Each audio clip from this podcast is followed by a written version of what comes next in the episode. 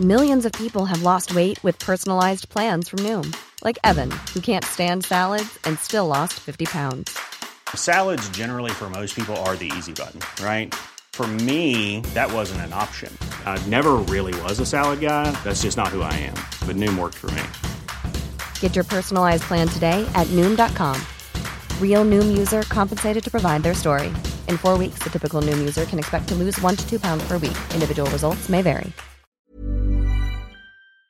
Bonsoir et bienvenue dans le podcast Culture PG du jeudi 21 mai 2020. Nous allons revenir ce soir sur une double confrontation restée dans les mémoires, même si elle n'a pas été très positive. C'était les demi-finales de la Ligue des Champions 1995 contre le Milan AC.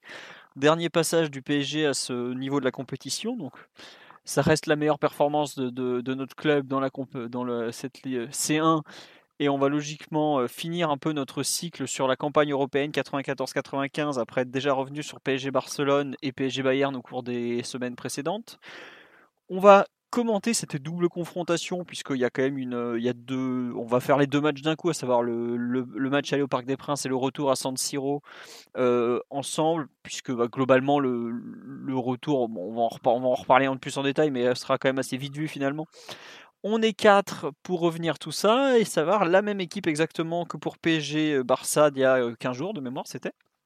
Nous, euh, nous avons donc l'ami Omar qui normalement est en pleine forme, Bonsoir tout le monde. voilà, qui a parlé aujourd'hui pendant une heure et quelques avec un certain Luis Fernandez, entraîneur de cette euh, équipe du PSG 94-95, pour justement revenir un peu sur cette euh, formidable épopée européenne et entre autres. C'est exact, il vous embrasse tous. Voilà, et bon, vous le retrouverez sur le site euh, très prochainement, mais une heure et quart d'interview avec Luis Fernandez à retranscrire, c'est quelque chose comme euh, trois semaines de travail, donc euh, voilà, c'est- très riche, c'est plein de passion évidemment, mais c'est un peu compliqué à, à retranscrire, donc il faudra un peu, être un peu patient, mais promis, ça sera fait. Nous avons aussi l'ami Simon normalement, et celui-là Simon, Bonsoir. Salut les gars. voilà. Et nous avons Dan Pérez, qu'on me demande de présenter comme Dan Pérez de l'équipe et du podcast Le Libéro Lyon. Bonsoir Dan. Non, absolument pas. Bonsoir. Je sais pas qui c'est qui t'a demandé ça, mais Un certain voilà, Hugo H. Je te laisse imaginer. ça Quelle ça surprise. m'étonne pas, ça m'étonne pas. Un petit troll Salut tout lyonnais. le monde. Voilà, mais bon, c'est donc on, on t'avait déjà reçu pour PSG Barça que tu avais longuement euh, évoqué sur euh, l'équipe il y a quelques semaines. Euh, Tu as volo- volontiers revu tes classiques du PSG pour ce match, et donc tu es de nouveau avec nous ce soir. Bonsoir à tous sur le live. euh, Donc je- j'espère que vous allez bien. Je m'excuse pour le retard, évidemment, comme d'habitude, c'était un peu de ma faute. On va attaquer tout de suite sur un peu. On va vous rappeler un peu le contexte de cette confrontation. Donc le PSG affronte le Milan AC en demi-finale. Le PSG est à ce moment-là de la compétition invaincu, puisque 6 victoires en 6 matchs au premier tour, un match nul à Barcelone en quart de finale aller, une victoire en quart de finale retour, tandis que le Milan, qui est euh, champion d'Europe en titre, champion d'Italie en titre, puisque le Milan a quand même mis 4-0 au Barça en finale l'année d'avant. C'était où déjà? C'était à Athènes de mémoire dans un match qui était resté célèbre. Donc Milan a quand même eu deux sévères, euh, comment dirais-je, alertes au premier tour en étant ba- battu à deux reprises par l'Ajax Amsterdam qui était dans sa poule. Il s'avère que malgré tout ils se sont qualifiés. Euh, ils ne font pas forcément une excellente saison pour autant puisqu'ils sont, je ils finissent quatrième de Serie A ou quelque chose comme ça. Mais bref, ça reste une équipe. Oui, ils finissent quatrième. Voilà, c'est ça. La Juve est loin devant, la Juve de Lippi qu'on avait affronté deux ans avant en Coupe de l'UEFA, et est une équipe à ce moment-là euh, qui est en train de monter en puissance et qui d'ailleurs sera championne d'Europe euh, un an plus tard.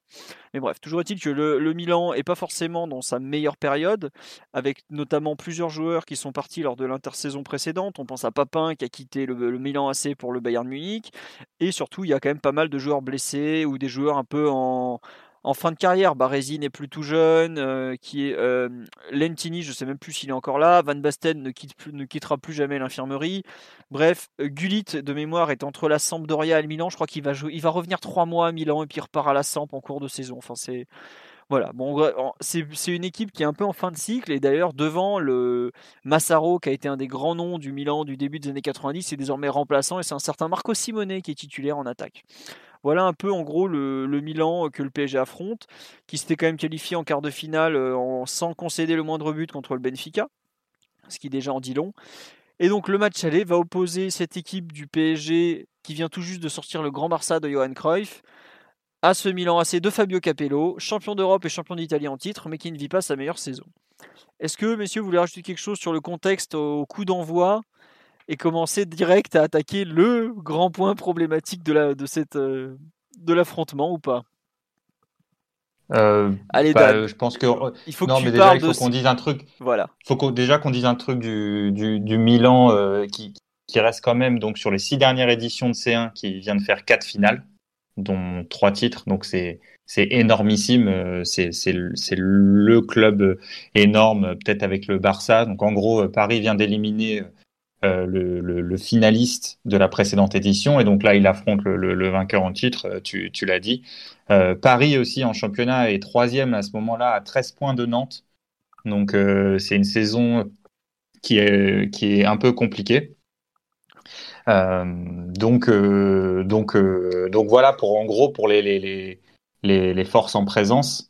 Euh, après, euh, je te, laisse euh, enquiller sur, sur ce, que tu évoquais juste avant que je, je prenne. Alors, en gros, comme on l'a déjà dit dans nos podcasts sur cette formidable saison 94-95, sera plutôt formidable épopée européenne, parce que la saison ne sera pas forcément totalement réussie. Tu l'as dit, on est troisième en championnat, on est même devancé par l'OL, qui à l'époque n'est pourtant pas un très grand club.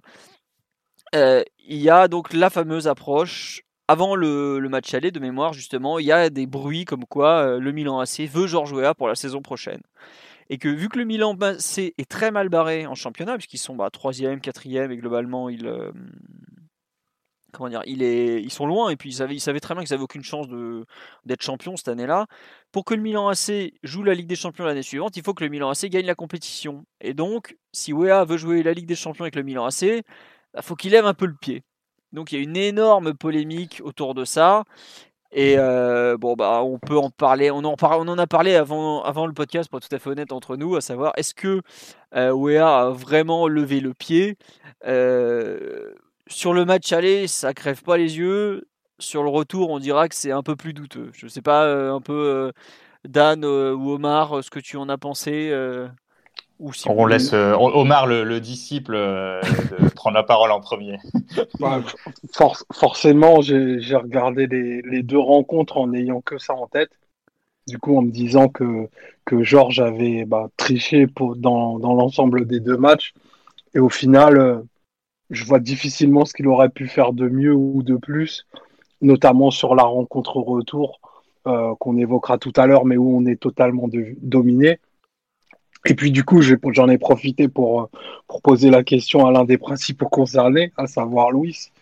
Bon, bien sûr, il pouvait pas nier les, approches Rosso, Rossoneri hein, qui, se sont fait au vu et au su de tous. Donc là, lui dit qu'il a un peu manqué d'expérience, qu'il aurait peut-être peut-être un peu plus protégé, protégé Georges, mais le connaissant, il, n'imagine pas une seconde qu'il aurait pu euh, tricher euh, envers ses coéquipiers. Donc à mon sens, voilà, on passe à côté et, et collectivement, et non, je pense pas qu'Ouéa ait eu en tête que euh, s'il marquait pas, ben derrière, ça lui augmenterait son salaire au Milan ou quoi que ce soit d'autre. Sur le live, on nous dit ouais, euh, je pense pas qu'il aurait levé le pied sur une demi-finale de Ligue des Champions à, à- à un match du, enfin à un match de la de la finale et tout. Disons qu'en fait, je trouve que euh, sur le match aller, je vois aucune différence. C'est juste qu'il tombe sur des très grands défenseurs. En fait, sur le match retour, le seul truc qui se passe, c'est qu'il euh, il fait pas l'exploit en fait. Alors que c'est ce qu'on attendait de lui parce qu'il a été tellement énorme sur cette campagne de Ligue des Champions que on espérait qu'il refasse l'exploit. Et je trouve qu'il fait un, il est neutre en fait. Et c'est peut-être ça qui, qui donne cette impression. Mais après, j'ai pas. Il y a aussi au quart d'heure de jeu un moment où il se jette un peu bêtement dans la surface à tenter d'avoir un penalty. Bon, on saura jamais évidemment, mais c'est vrai que on n'aura pas vu le meilleur WEA sur la double confrontation. C'est un peu le, le seul point. Mais Dan, toi, tu me disais que après le match retour, justement. euh, Ouais, justement. Alors, euh, pour, pour revenir déjà, une, une chose, euh, euh, un peu comme Omar, en, en, replongeant dans les, dans les deux matchs, j'avais forcément ça en tête. Et, c'est vrai que sur le match aller, enfin, si ça, si ça, si le match était dé- déroulé là cette année, je pense que j'aurais, défendu le joueur parce que je, j'ai pas du tout l'impression que qu'il en fait pas assez. Bon, c'est un match qui est très fermé. Mais euh, moi, il m'a pas du tout donné cette impression-là, même avec, enfin, à froid. Donc, je suis un peu, je suis un peu comme Omar, euh, alors que j'avais bien ça en tête et que j'ai entendu ce, voilà, euh, j'ai baigné dans cette idée que bah, c'était, c'était louche cette demi-finale de, de Wea contre le Milan. Au retour, peut-être qu'il fait pas, il y a certains efforts peut-être qu'il abandonne plus facilement, mais je ne sais pas si c'est conscient. La, lassitude vient peut-être plus vite chez lui que chez d'autres joueurs. Ça, moi, je l'ai ressenti en revanche sur le match retour. alors, juste deux choses. c'est que avant le match aller, Berlusconi dit Wea est déjà des nôtres. Donc euh, ça c'est un, un, truc qui est énorme. Enfin c'est assez. à l'époque les déclarations étaient un peu plus percutantes qu'aujourd'hui, il faut le dire aussi. Voilà, ce serait pas imaginable aujourd'hui, euh, sauf euh, cas extrême, je sais pas, mais en tout cas c'est une déclaration de Berlusconi qui est dans l'équipe le jour du match. Il y a il y a cette phrase de Berlusconi, donc c'est assez fort. Et je voulais juste ajouter, puisqu'on reste sur le sujet, donc je fais un saut jusqu'à la, la, fin du, du match retour. Ah pour ceux qui ne le savent pas, au fait, oui, le PSG perd la double confrontation. On perd 1-0 au parc et on perd 2-0 à Milan. Je ne l'ai pas dit, je voulais le dire dans l'intro parce qu'il n'y a pas de. Ouais. C'est pas un spoiler, hein. on ne jouera pas la finale à la Ligue des Champions. Voilà, mais vas-y, je t'en prie. Bah, on va, après, on va y revenir, mais puisqu'on est sur le sujet. Euh... Ouais, en parle en fait, du sujet. En fait, ouais. Juste après le match retour, donc Paris vient de se faire éliminer et puis euh, clairement a été euh, dominé sur le match retour. Euh, et, et Wea, juste après le match, il dit euh, voilà, je souhaite vraiment jouer en Italie l'année prochaine et plus particulièrement au Milan. Dans les minutes qui suivent le match, je pense qu'il y a un peu de la maladresse, peut-être qu'il euh, y avait des émotions. L'idée c'est pas du tout de le charger ou quoi que ce soit. En gros, c'est ce qui se passe et euh, ça a fait péter un câble notamment à Daniel Bravo, qui deux jours plus tard fait une grosse sortie pour le pour le découper. Et donc, donc c'est intéressant parce que Louis, pour le coup, encore maintenant, Omar le disait, voilà, Louis a plus euh, défend Wea et déjà à l'époque il le défendait. Euh, mais Bravo est, super remonté contre contre Wea. Et donc, euh, si je, peux lire deux trois phrases là. Vas-y, vas-y, Bravo oui, sort là deux bah, jours après le, match retour. C'est une archive assez rare. En plus, moi j'avais complètement zappé cette histoire. Donc vas-y, je pense qu'il y a. En gros, donc la déclasse, c'est donc il, il, est il est en colère. Il dit à Milan, les stars se sont mis chiffon. Ils nous ont donné une leçon d'humilité. Euh, après, il parle, on le, il est lancé sur le, les déclats de, de Wea et il dit euh, quand j'ai lu ces, ces déclarations, j'étais furieux. Je trouve les propos de Georges inadmissibles. Il n'a pas le droit de dire ça après une élimination, c'est déplacé. Et après, il ajoute euh, il croit peut-être qu'il va avoir la chance de pouvoir se qualifier pour la finale une autre fois, mais ce n'est jamais évident. Et effectivement, je crois que ça lui arrivera, ça lui arrivera ah bah plus. Oui, non. Jamais. Et je crois voilà. même. Est-ce qu'il rejoue la Ligue des Champions? Je, je, je, je suis même pas, je suis même pas sûr. Oui, oui, oui, il la, il la rejoue parce qu'il y a, 98-99. Ah, l'incident oui. à Porto avec euh, Jorge Costa euh, qui se passe en Ligue des Champions, il me semble. Bah c'est ça. Je sais pas si vous vous en souvenez. Oui, oui c'est ça, mais je crois que c'est 98-99 parce que le Milan de mémoire est de nouveau champion en 98 ouais. ou un truc du genre. Enfin, c'est parce que c'est la parce que c'est la Juve les deux années d'après, donc euh, ouais. oui, tu, tu, as, tu, as, raison. Et, et pour finir donc euh, sur les, les, les, les données, le, le, fait quand même qu'il ait aussi probablement la tête ailleurs. Euh, et après, je, je m'arrête. C'est que donc bon, j'ai expliqué, bravo. Il y a quelques coéquipiers qui sont quand même remontés contre lui, surtout par cette déclat.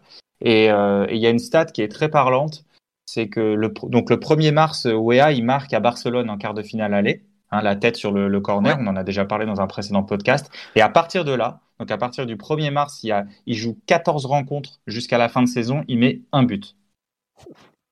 Et donc, euh, on, on, on, sent déjà qu'il a, d'une certaine manière, qu'il a, euh, qu'il a la tête ailleurs. Il y a un peu de ça. On nous dit c'est 96-97 qui joue le, la, la, Ligue des Champions avec le Milan, effectivement. Euh, bah oui, soit un an, euh, un demi après son arrivée. Euh, juste pour euh, compléter sur le live, sur les trucs qui lui sont reprochés, c'est vrai qu'on me rappelle que sur le premier but à Milan, c'est lui qui perd le ballon. Euh, J'avais complètement zappé cette histoire. Euh, ouais, sur une remise, ouais. Voilà, c'est ça. Et après, ça va très vite, évidemment, et le Milan est redoutable en transition, donc ça fait but. Mais après, je trouve que c'est c'est un peu réducteur de. Oui, oui, Pardon, oui. je te coupe. Mais c'est un peu réducteur parce que parce que déjà le Paris est mal en point, a pas trop d'idées euh, pour ressortir le ballon. C'est un peu de l'improvisation et et Milan est surdominant au milieu. Et juste avant, il y a exactement la même action, une remise ratée de, de Ginola. C'est exactement la même. Euh, donc, euh, je, je, je, trouve, je trouve qu'on peut pas trop lui, lui faire porter la responsabilité du premier but. Non, c'est sûr. Surtout Et... que euh, à l'aller, Wea passe à deux doigts de marquer. C'est la plus grosse occasion du match, hormis le tir sur la barre de, de Ginola. En plus, sur l'action, il peut pas totalement bien exécuter le truc parce que il est retenu en arrière par Maldini qui lui arrache le maillot. Il y a faute tous les jours, mais bon, à l'époque. ah bah l'arbitrage, on pourrait en parler un peu sur. C'était pas toujours faute. même ce genre de tirage de maillot, c'était pas toujours sanctionné. En plus, dans la surface, dans la densité, on, peut, on peut imaginer que l'arbitre est pas bien vu.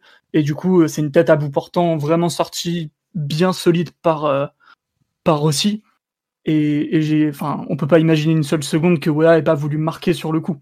Donc euh, sur le live, le, procès pour moi qu'on peut lui faire, c'est plus sur le manque euh, d'implication et de mobilité. Là, quand on voit le match aller, surtout, il est pas totalement honteux, mais il est vraiment très loin de son meilleur niveau, qui est le niveau d'un des meilleurs joueurs du monde, qui est capable normalement de de pouvoir euh, peser plus sur une défense et faire plus de différence. Il en fait presque aucune, tant et si bien que c'est c'est même plus Ginola qui ressort sur les deux rencontres de très très loin. C'est vrai que par exemple, moi je vois au match aller à un moment, il tente de s'aventurer face à Maldini et tous ces raids qu'on voit balle au pied ont un peu disparu. Après, c'est vrai que, comme dit sur live, euh, ce que je citais en début de rencontre, là, en 15e minute, quand il se jette, il y a ça, il y a peut-être un. On lui touche un peu le pied aussi, il aurait pu avoir un penalty, on en parlera autrement. Et c'est vrai que c'est. Bon. Comment dirais-je C'est un peu. Euh, on, pourra, on pourra toujours refaire l'histoire et c'est vrai que ça a été un point clé de la double confrontation parce que ça a de la preuve.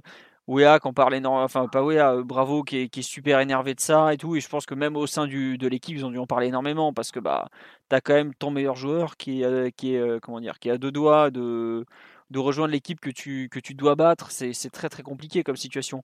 Mais est-ce que ça aurait changé la double confrontation? Franchement, aujourd'hui, surtout quand je vois le match retour, j'en doute quoi. Peut-être mmh. ça aurait pu aller aller, on aurait, on aurait peut-être, il aurait peut-être pu marquer un but, mais je, enfin, comme tu le dis, Simon, il a une très belle occasion et c'est Rossi qui la sort, hein, c'est pas Oea qui la loupe. Euh, bon, je, ça gâche un peu en fait. Il y a un goût d'inachevé à son parcours européen, mais aussi bien à celui du PSG qu'au sien en finale. Quoi. Donc est-ce qu'il a vraiment tenté de faire ça? Bon, Omar, oui, je t'en prie, si tu veux, tu voulais rajouter quelque chose peut-être? Non, non, juste, euh, juste ajouter quelque chose par rapport à ce que disait justement Dan. Euh, les velléités de, départ de, de OEA, en fait, elles ne se matérialisent pas à ce moment-là, mais elles sont euh, dès la fin de la saison précédente.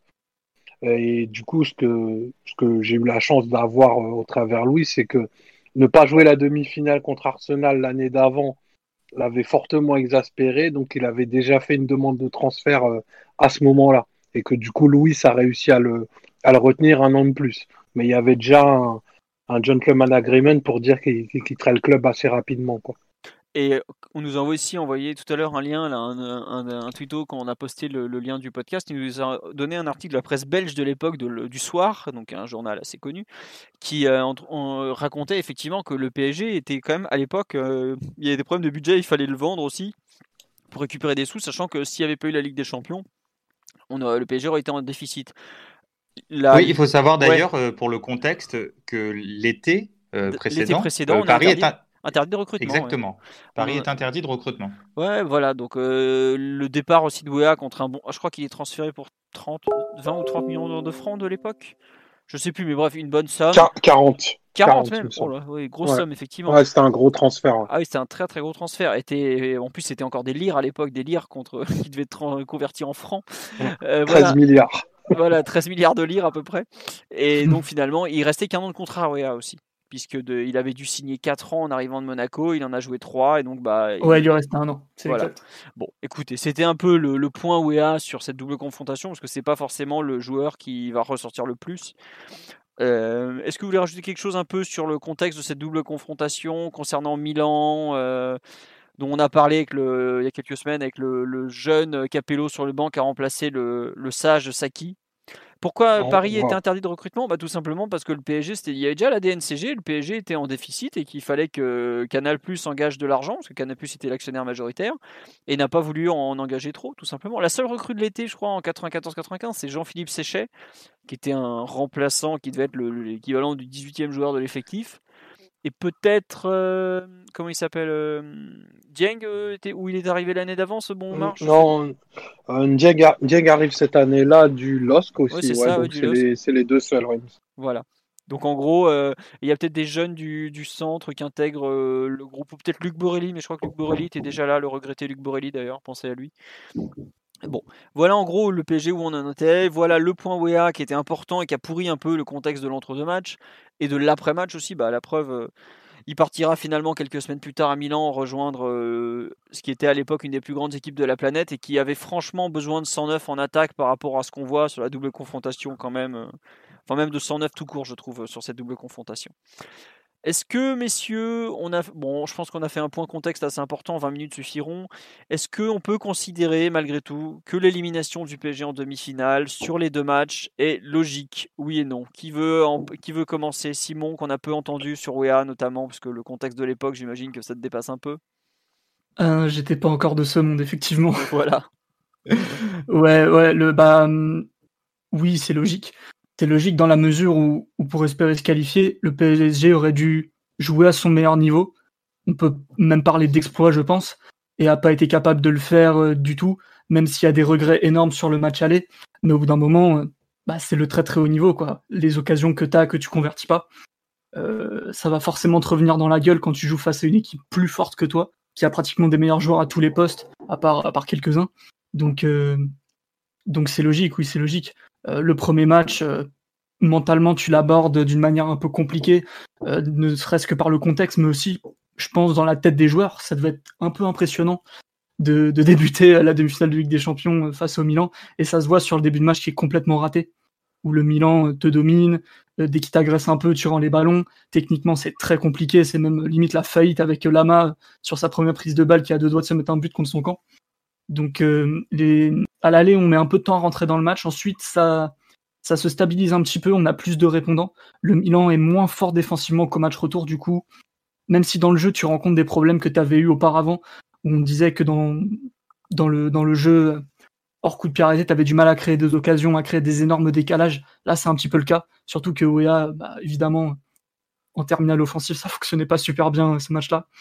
Donc tu crées pas énormément, mais tu finis quand même par créer beaucoup plus que Milan qui globalement même si tu sens qu'ils paniquent jamais et qu'ils ont les ressources pour te faire mal en mettant un petit coup d'accélérateur, bah ils créent pas d'occasion du tout, presque pas. Des petits tirs par-ci par-là, quelques centres un peu dangereux, mais pas d'occasion à proprement parler, alors que nous, ne serait-ce que sur coup de pied arrêté, t'as trois ou quatre grosses occasions. T'as des ballons mal renvoyés avec euh, Roche qui tire au-dessus un moment, t'as une tête euh, de rail sur corner qui est bien sortie par aussi, il y a la tête de Wea bien sortie aussi. Donc euh, t'as eu les occasions pour marquer, tu l'as pas fait. Et, au final, euh, en fin de match, tu te fais tuer. Et, c'était malheureusement prévisible parce que c'est un peu l'histoire du foot français des années 90, de regarder les équipes italiennes dans les yeux au moins un moment et de, de jamais pouvoir euh, s'en sortir avec un résultat positif. Alors, Notamment par manque d'expérience, par manque de, de talent, de grandeur. C'est Le PSG a pas super bien joué ces matchs-là globalement ils sont un peu loupés globalement. Non, c'est vrai qu'on nous dit euh, sur le live, il y a les deux échecs des, des, années précédentes qui pèsent mentalement. Il y a ça, et il y a aussi les fameux règlements de l'époque où tu dois choisir entre Rai et Valdo au milieu du terrain. Voilà. Alors, à l'aller, on choisira Rai, au retour, on choisit Valdo. Euh, Dan, euh, tu, tu, tu, as parlé un peu, ou non, c'est Omar, pardon, tu as parlé du fait que l'année précédente à Arsenal en demi-finale retour, bah, ça avait été Wea qui avait été sacrifié. Euh, bon, c'est un. Est-ce que ça a été un bon choix de mettre euh, Rai à l'aller, Valdo au retour? Je... Déjà, oui, Déjà, en fait, c'est un, une question, c'est une problématique qui occupe euh, la, moitié du champ médiatique sur, avant, dans l'avant-match. C'est-à-dire, quel étranger va être mis de côté hein? On a le droit, de, comme tu l'as dit, avoir seulement trois étrangers sur la, feuille de match. Euh, donc, euh, lequel sera mis de côté? C'est vraiment c'est le thème euh, principal des, discussions d'avant-match. Et donc, en gros, comme il y a Ricardo qui fait partie de la charnière titulaire avec Roche et devant Wea qui sont en gros les deux intouchables, il reste une place entre Rai et Valdo. Il faut savoir qu'avec, enfin, contre le Barça au tour précédent, euh, rappelez-vous, on en avait discuté. Il y avait Valdo, Rai, Wea ensemble titulaires parce que euh, Ricardo était, euh, était indisponible. Était blessé, blessé, pardon. Blessé, oui, oui, voilà, c'est ça. C'est Roche qui était suspendu. Et, et, donc, donc, ça avait permis à, à Louis de mettre les, ces trois, ces, ces trois joueurs-là ensemble. Mais là, il doit choisir. Et c'est hyper Enfin, ça, a l'air anachronique euh, de, là d'y penser maintenant. C'est ça, paraît ça paraît fou de devoir te, passer d'un joueur. Et donc, en gros, euh, Rai, fait un, juste avant euh, le match, le, match précédent, c'est contre Cannes. Rai, il fait un match, il rate son match. Et donc, tout le monde pense que c'est Rai qui va sauter. Et finalement, Rai est, préféré à Valdo. Et en gros, alors je sais pas ce que vous en pensez. on peut penser que c'est pour son jeu de tête, dans une rencontre qui s'annonce un peu fermée et euh, parce que on comprend bien en voyant le match que Louis a pas a décidé de, de pas trop enchaîner les passes au milieu parce qu'il craint vachement le pressing du, du Milan. Paris va jouer le pressing du Milan à l'époque c'est la référence ultime en Europe quoi. Ah ouais bah je pense qu'on va en parler un moment mais c'était c'était quelque chose donc Louis craint ça et donc il va jouer beaucoup de longs ballons. Donc peut-être que dans cette optique, il choisit plutôt Rai euh, et, son, et son jeu de tête et aussi sur les coups de pied arrêtés plutôt que Valdo, euh, un, milieu plus, plus technique et plus poseur de, ballon, peut-être plus reculé aussi, moins fort dans le jeu aérien, même s'il tirait les coups de pied, arrêtés, donc il pouvait être utile. Et par contre, il lui promet, il dit à Valdo, euh, je te sors, mais tu seras titulaire au retour. Et effectivement, c'est le cas, même si bon, globalement, ça va ni je trouve que ni l'un ni l'autre finalement ne vont vraiment peser sur la double confrontation. Euh, Valdo au retour me, paraît, euh, bah, il, est, il, est, il, est, il est dans la NAS euh, face au 4-4-2 milanais qui, qui défensivement de façon incroyable. De Saï euh, lui inflige une, pression physique euh, qu'il n'arrivera pas à, gérer. Et Rai à l'aller, pareil, est pas dans ce jeu sur des longs ballons, il n'est pas super à son aise. Il va bien réussir à en contrôler quelques-uns, mais il n'arrive jamais à poser le jeu, alors que c'est peut-être finalement. Ouais, il manque beaucoup de mobilité en plus, Rai au match aller. Bon bah c'est là où quand je le vois jouer, moi je me dis qu'aujourd'hui il pourrait plus jouer comme ça, il ce serait un, attaquant de soutien aujourd'hui, Rai, ça serait plus considéré comme un milieu offensif quoi. Mais euh, vas-y, oui, si tu veux développer sur le manque de mobilité, euh, tu peux. Mmh, bah, le problème euh, d'avoir Rai à l'aller, c'est que souvent tu joues avec un mec de moins. quoi. c'est Ginola qui doivent, et, et Wea notamment qui doivent beaucoup se débrouiller seuls. Il y a peu de courses de soutien des milieux. Il y en a beaucoup plus en deuxième mi-temps parce que tu, tu vas monter en, en, rythme au niveau de l'intensité physique. Mais, mais globalement, les attaquants sont très isolés et Rai a beaucoup de mal à peser. Alors il y a bien deux trois duels de la tête qu'il va pouvoir gagner parce que euh, il est pas ridicule du tout dans, l'exercice. Mais, mais globalement, euh, vu les problèmes techniques que tu as eu une bonne partie du match et le, manque de mobilité de rail qui isole tes attaquants, je suis pas loin de penser que ça a été une erreur de le, de le garder perso. Je j'ose croire qu'avec Valdo au milieu de terrain au match aller, tu aurais eu peut-être un peu plus de, de, continuité, un peu plus de soutien des attaquants et que ça aurait peut-être pu fonctionner. Après, c'est facile à dire comme ça. Mais enfin, Rai m'a vraiment laissé beaucoup, beaucoup de doutes sur sa prestation au match aller. D'accord. Euh, Omar ou Dan, vous, puisque là on parle un peu de, de ce qui n'a pas marché, notamment sur. Bah, L'aller est quand même plutôt un bon match du PSG, faut le dire, même si y on en a parlé, il y a eu un quart d'heure, 20 minutes où, où le PSG a du mal à rentrer dans la rencontre, mais notamment la deuxième mi-temps, elle est, on peut le dire, elle est vraiment aboutie. Euh, il n'y a pas de il y a des gros regrets justement parce que le, PSG fait, fait une bonne seconde période, voire une très bonne seconde période, et puis se fait crucifier à la dernière seconde. Quoi. Je sais pas. Euh, ah. Oui, vas-y Omar. Non, mais à mon, à mon sens, à l'aller, on a fait tout ce que l'on pouvait et devait, premier quart d'heure mis à part, pour essayer de, de, gagner cette rencontre. Euh, enfin, faut, faut se rendre compte de l'immensité de l'adversité qu'on affronte euh, ce soir-là. Euh, Dan le disait fort justement, Milan c'est la référence euh, mondiale depuis 4 à, 4 à 5 ans. C'est une équipe qui paraît plus ou moins en fin de cycle quand même, parce qu'il y a eu le, départ des Néerlandais et tout, mais c'est une équipe hors norme. Et, euh, dès, dès, le coup d'envoi, en fait, ils, montré, ils ont montré directement, ils nous ont montré directement que, ben, entre guillemets, ils n'étaient pas venus pour rigoler, avec un pressing ben, tout terrain avec euh, des joueurs, je pense à, je pense à Simonet, qui sont capables d'évoluer euh, extrêmement au large pour permettre au, au milieu tels que Albertini ou De Saïd faire des percées axiales qu'on a, qu'on a au final jamais su résoudre. Et euh, malgré tout ça, malgré ce, ce, début de match qui est vraiment très compliqué, puisque Simon parlait justement de, de Lama qui fait mais 10 minutes euh, catastrophiques où, il, où il rate à peu près tout ce qui touche parce que mais tu vois quand même le caractère parce qu'il continue de jouer au pied. Alors qu'il a fait deux autogols euh, quasiment en moins de en moins de 3 minutes mais il continue il lâche pas. Donc ça c'est quand même appréciable. Mais au final, à partir de la deuxième mi-temps, euh, en ayant un jeu euh, bah, assez minimaliste. Hein.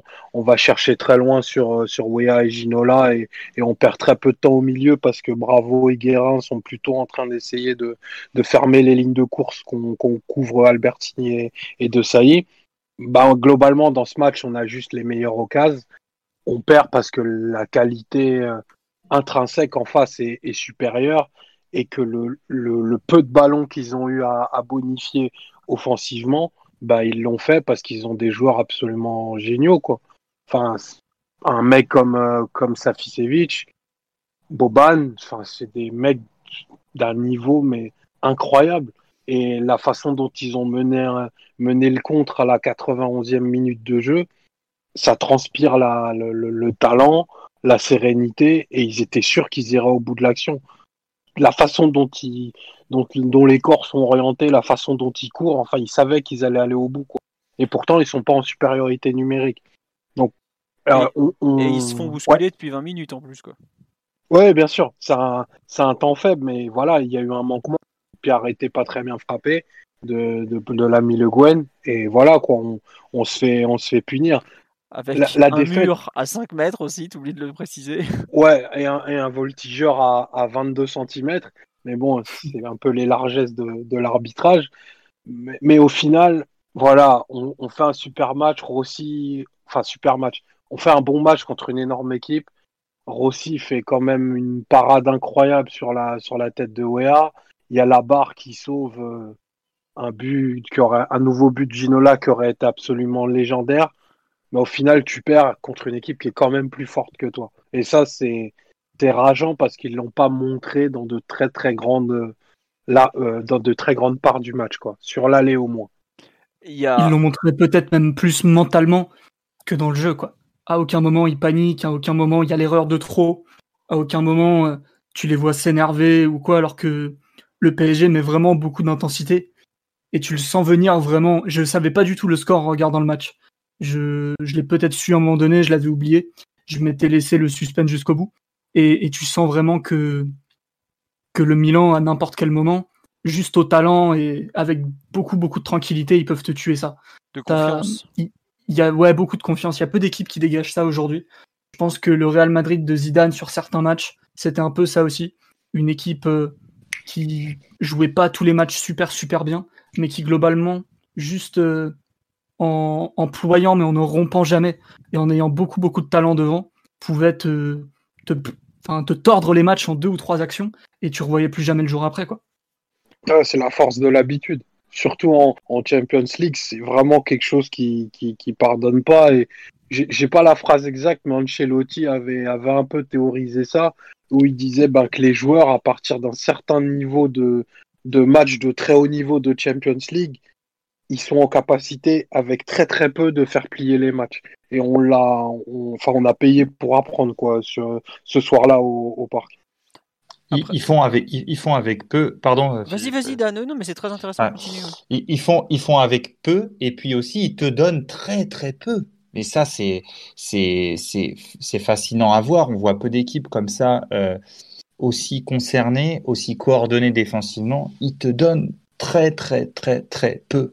Il y a très peu de risques. Il y a une coordination des des, lignes défensives globalement qui est euh, qui est euh, c'est à, voir hein. on voit je disais on voit pas beaucoup d'équipes comme ça moi je sais que parfois dans le football actuel ça manque un peu de voir des, des, équipes euh, très bien organisées défensivement au niveau qui concèdent qui concèdent très peu et alors il y en a quelques-unes évidemment mais mais là c'est c'est un modèle et pour plein de raisons pour leur organisation et aussi parce que les joueurs sont concernés en permanence. Ils sont tout le temps concentrés.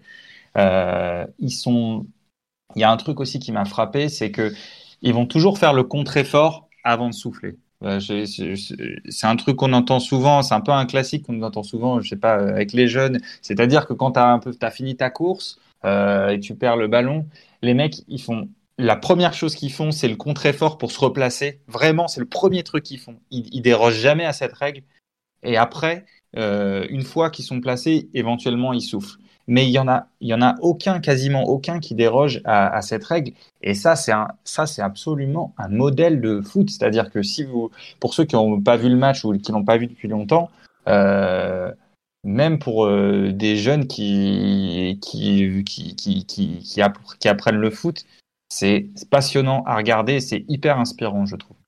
Ouais. Euh, les matchs, si vous voulez les retrouver, c'est sur Footballia, donc euh, footballia.net. Il y a, les deux sont évidemment disponibles. Il faut que vous, juste que vous créez un compte. Hein, il y en a pour deux minutes. Et euh, les deux, bah, avec un commentaire en russe dont le match allait est décalé de au moins 4 ou 5 secondes. Mais en tout cas, voilà, vous pouvez y aller. non, en fait, on, parle des compos? Parce qu'on n'a pas dit. On ouais, non, juste, juste pour revenir un peu sur la différence, un peu ce qu'on a ressenti en voyant le match. Je trouve que on, souvent le, le, gros cliché de la Coupe d'Europe, c'est de dire ouais, ça s'est joué sur les détails. Mais le match allait, c'est tellement ça le cliché. À savoir, tu as une équipe qui est en souffrance, le PSG qui arrive à emballer le match petit à petit, et puis tu as deux, trois trucs, euh, un poil de manque de précision côté Paris, euh, une, euh, les, comment dirais-je, les, les, Milanais qui, sont, qui grattent des centimètres, qui, qui, discutent sur les fautes, qui gagnent du temps, et tu vois toute l'expérience, les détails, tout ça qui ressortent, et, qui, et ça fait la différence en fait. Et c'est juste ça. Je trouve que quand on dit aujourd'hui, ouais, les détails font la différence, mais c'est typiquement à cause ou grâce à ce genre de match que je pense que cette, euh, ce, ce lieu commun existe aujourd'hui, par exemple. Et on nous dit effectivement, ils ont la préparation physique adéquate pour faire le contre-effort d'Anne. Ça aide aussi parce qu'ils courent comme des avions, les mecs. Hein. Même si c'est pas c'est pas ce qui m'a le plus choqué, honnêtement. Euh, je me souviens à la Juve 96 où là, par contre, c'était hallucinant.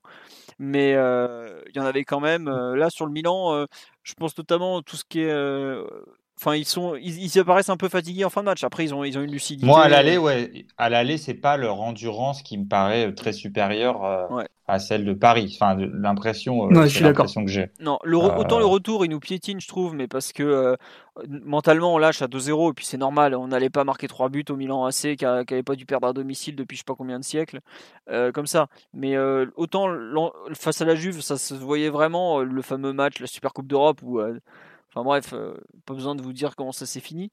Autant là, c'est pas ce qui m'a le plus choqué, mais si c'est vrai que les équipes italiennes des années 90, bon, euh, elles avaient le sang bien oxygéné, on va dire. Quoi.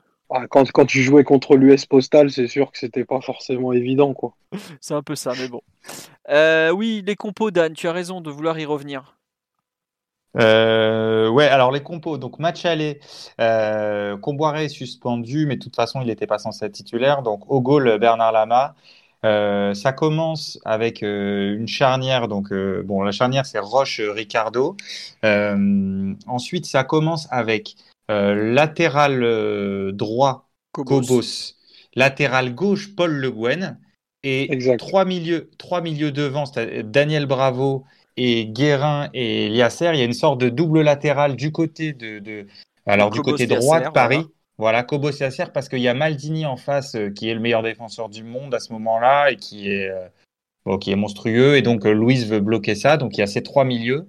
Et ensuite, Rai derrière, Wea et Ginola, qui sont, comme souvent maintenant en Coupe d'Europe, puisqu'on a souvent parlé de l'épopée de Paris, qui sont quand même souvent excentrés. donc, c'est-à-dire, c'est pas, en tout cas à l'aller, ils sont pas pleinement dans l'axe, surtout Ginola. et, en revanche, au bout d'un quart d'heure, il y a un changement parce que c'est assez bizarre cette compo. Le Gwen, il prend un peu le, prend un peu le bouillon. D'ailleurs, il fera un match euh, pas terrible, mais il prend un peu le bouillon en tant qu'arrière gauche. Donc finalement, euh, au bout d'un quart d'heure, Louis rebascule dans une compo un peu plus cadrée. Donc c'est Liacer, voilà, qui repasse arrière droit, arrière gauche Cobos, et Le Gwen monte au milieu avec Guérin et Bravo. Voilà, et tu te retrouves avec le milieu traditionnel ou presque avec le fameux trio le Gwen, Bravo, Guérin, Rai en 10 et devant les, deux. Quoi. C'est vrai que la compo au départ, parce que justement, je vois le match, je lance, je fais mais qu'est-ce qu'ils ont raconté l'UFA à donner cette compo? Effectivement, c'est la bonne compo pourtant, et, mais ça dure qu'un quart d'heure et c'est vrai que le, PSG avait beaucoup de mal à gérer côté droit. Euh, c'était les montées d'Eragno de mémoire, qui était le relayeur euh, droit, ou je sais plus, je crois que c'est lui, ouais. Oui, oui. Stéphano euh, Eragno, qui est un des mecs qui a été un peu oublié, mais qui était quand même pas trop mauvais. Sacré footballeur. Ah ouais. Il y a des types qu'on a, de trois qualités. Hein. Ah, il y a des types qu'on a zappé, mais je peux vous dire qu'ils sont bons. Hein. Bah, du coup, on fait la compo du Milan aussi. On peut faire la compo du Milan. Bah, tu il y a du football. Tu veux la faire, Simon, la compo du Milan, toi qui est, Je l'ai pas sous les yeux. Je vais. Je, veux savoir des oublis. Allez-y. Rossi, Rossi dans les buts. Euh, de gauche à droite, du coup, ça fait Maldini, Baresi, Billy Costa Curta, Panucci. Euh, Tout jeune, le Panucci milieu, d'ailleurs. ouais, qui avait 20 22 ans, je crois. Ouais, ouais. Euh, le milieu avec une position quelque part un petit peu plus reculée pour Albertini. Un peu, un peu devant, du coup, à sa droite et Ragno. Euh, à gauche de Saï, mais de Saï, on en, on en reparlera, je pense, euh, un petit peu plus en, en profondeur tout à l'heure. Boban en électron libre et devant, euh, dans des positions très particulières aussi, Simonet et le totalement génial Dejan Savicevic. Ouais.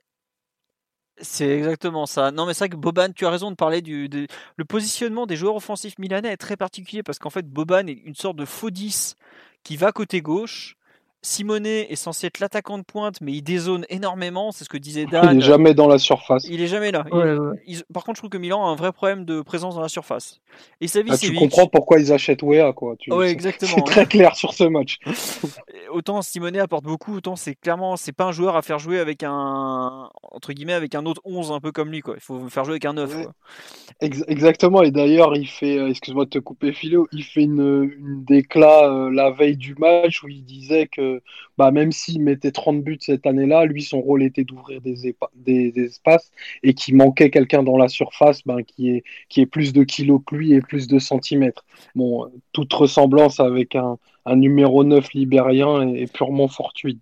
Et un certain numéro 9 euh, euh, franco-argentin qu'il croisera à Monaco quelques saisons plus tard avec lequel il fera un duo exceptionnel aussi quoi. Exactement. C'était un joueur joué, qui était fait pour les joueurs de surface. Aujourd'hui, euh, Simonet serait un complément euh, très intéressant à des, à des jeux. Bah, Icardi, par exemple. Simonet Icardi serait un duo, à mon avis, assez exceptionnel à voir jouer. Pas. Mais bon. Et il y a le fameux Savicevic qui est dans un rôle qui est libre, qui est aussi libre que talentueux. Et je peux vous dire qu'il était très très libre ces, deux soirs contre le PSG, qui donne une leçon de, de, de toucher, d'intelligence de jeu, de technique, de enfin, on, a tous vu les matchs séparément, puisqu'on n'est pas au même endroit actuellement, et je pense qu'on a tous eu le, même coup de foudre ou, le même rappel de type, mais Savicevic, mais qu'est-ce qu'il était fort Euh, Incroyable joueur. Euh, Moi, il m'a sur le match aller, euh, il peut, enfin l'aller comme, bah, l'aller, donc c'est lui qui fait la passe Boban, et le retour, c'est lui qui met les deux buts. Mais un- il est exceptionnel, honnêtement. Il y a des talents extraordinaires sur le terrain, notamment défensivement, mais le joueur offensif que tu es obligé de voir sur la double confrontation, c'est lui. Quoi. Et il fait des c'est lui qui fait basculer la double confrontation euh, de façon indiscutable. Et c'est vrai qu'il a, eu un physique qui l'a trahi un nombre de fois irréel, puisque bah, il n'a pas eu une carrière avec beaucoup de matchs, vu qu'il était tout le temps blessé. Mais quand il était là, qu'il était disponible pour jouer, euh, il, a, il était euh, bah, inarrêtable, tout simplement. Le, positionnement qu'il avait entre les lignes en permanence, la capacité pour. Il est gaucher, mais il joue du pied droit euh, de façon admirable. Alors, franchement, moi, je, je le, je l'ai détesté il y a 25 ans, quand j'étais un petit garçon qui pleurait devant sa télé parce qu'il était éliminé. Mais je suis obligé de reconnaître aujourd'hui, avec le recul, le joueur incroyable que, que c'était. Le Lob, effectivement, face à Barcelone en finale l'année d'avant, mais ça a été un joueur euh, tellement Ah, il, exceptionnel. lobe des, il lobe des gardiens qui font 2 mètres. Enfin, c'est pour vous dire un petit peu le genre de mec que c'est. quoi. Ah non, et puis hein, la- le, le toucher de balle qu'il a, je trouve qu'il est quelque chose. euh, il est, c'est un joueur qui, est- qui a une poésie incroyable avec le ballon en fait. C'est vraiment. Il joue haut euh, sur le terrain. Il est toujours dans la densité. C'est Euh, pas un joueur si, euh, si fuyant que ça, dans le sens où, où globalement, il, il va toujours avoir un peu du monde sur le dos et assez haut sur le terrain vu qu'il joue attaquant. Et, et globalement, il s'en sort. quoi. Je pense que c'est pas au match aller, mais ce qu'il met à Guérin au retour, c'est vraiment terrifiant. Le, le petit pont, là? Le petit pont. Ouais, le petit Non, pont c'est à l'aller. C'est Guérin à qui est dépité à deux doigts de se casser la figure, c'est incroyable. C'est à l'aller, il l'assassine. Il a, il a, tu sens qu'il a éteint la lumière quoi, quand il lui a mis le, le petit pont. C'est une action terrible. Mais c'est euh, les, Guérin, c'est les bouge 15 plus, minutes il- où, où il prend feu euh, en- à la fin de la deuxième mi-temps, où, où tous ces ballons, c'est de la, c'est de la poésie, jusqu'à jusqu'à la passe décisive, revers extérieur du pied euh, à contre-temps. Enfin, c'est n'importe quoi. Franchement, talent comme ça, c'est on Et c'est un juste joueur ce que- générationnel. quoi. Ouais. Ce que tu dis, Simon, sur le fait qu'il ait joué haut et de- dans la densité et qu'il soit souvent au contact, je trouve aussi qu'il s'en sort vachement bien. Il s'enroule autour de Roche plusieurs fois, qui veut jaillir, mais qui en fait, euh, Savicevic lui échappe, mais pas, euh, pas euh, en s'excentrant et en venant provoquer, mais vraiment en s'enroulant euh, sur un contrôle orienté. Avec des voilà. contrôles orientés, ouais. sur les, les premières touches. C'est et puis il, est, il faut il faut dire aussi bah, pour ceux qui qui qui, qui, voit pas à quoi il ressemble. Il, il, est pas du tout euh, physique, il, a pas l'air euh, particulièrement, euh, il est pas rapide, il est pas costaud, et c'est tout en c'est en c'est en tout en évitement, en, en, en, en, touche orientée d'une part et, d'autre de son vis-à-vis. ouais, c'est c'est assez c'est de la subtilité permanente. Ah, là, on n'est clairement pas dans le contact ou, quoi que ce soit. Hein.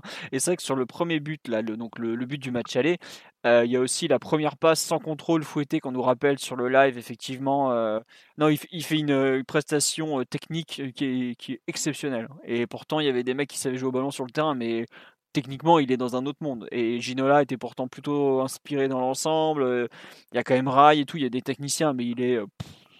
il est, il est ah, stratosphérique, honnêtement. Franchement, il est. Ouais, lui, lui et Boban, c'est vraiment très très fort parce que exceptionnel. Et Boban, je le voyais euh, plus jeune que ça, il est, plus vieux que ça, pardon, 26 ans seulement à l'époque. Ouais, il est, il est jeune et il est même un peu en deçà euh, sur le sur le match comparé euh, comparé à à Saficevic. Et il y a, peut-être quelque chose, je sais pas si vous l'avez noté, mais Massaro, il rentre, il joue très peu de minutes, mais tout ce qu'il fait, c'est tellement parfait. Entre la remise qu'il fait sur son premier ballon pour ouvrir le terrain, c'est lui qui mène le contre hein, sur le but, la conduite et tout. Des fois, il y a des joueurs qui rentrent pour jouer 5 minutes, ça les fait chier, tu sens qu'ils n'ont pas envie.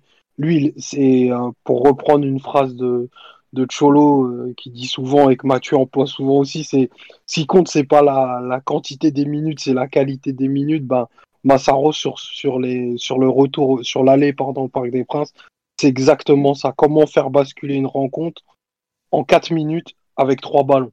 C'est une leçon pour, euh, pour tous ceux qui disent que bah, c'est compliqué de rentrer dans les matchs et tout. Je ne dis pas le contraire, mais franchement, on apprend beaucoup en voyant, ça et, on se dit que peut-être qu'en 2020, on n'est pas aussi bon qu'on ne le pense euh, à ce sport. Et puis surtout, Massaro, il rentre, c'est le remplaçant de euh, Simonet, alors que ça a quand même été un joueur euh, super important, qu'il a été titulaire pendant des années dans ce qui était la meilleure équipe du monde. C'est ça qui est fou, l'humilité un peu de. l'envie un peu de. Enfin, il a l'humilité de repartir un peu de zéro, à savoir regagner sa place de titulaire qu'il a eu pendant des années. Quoi.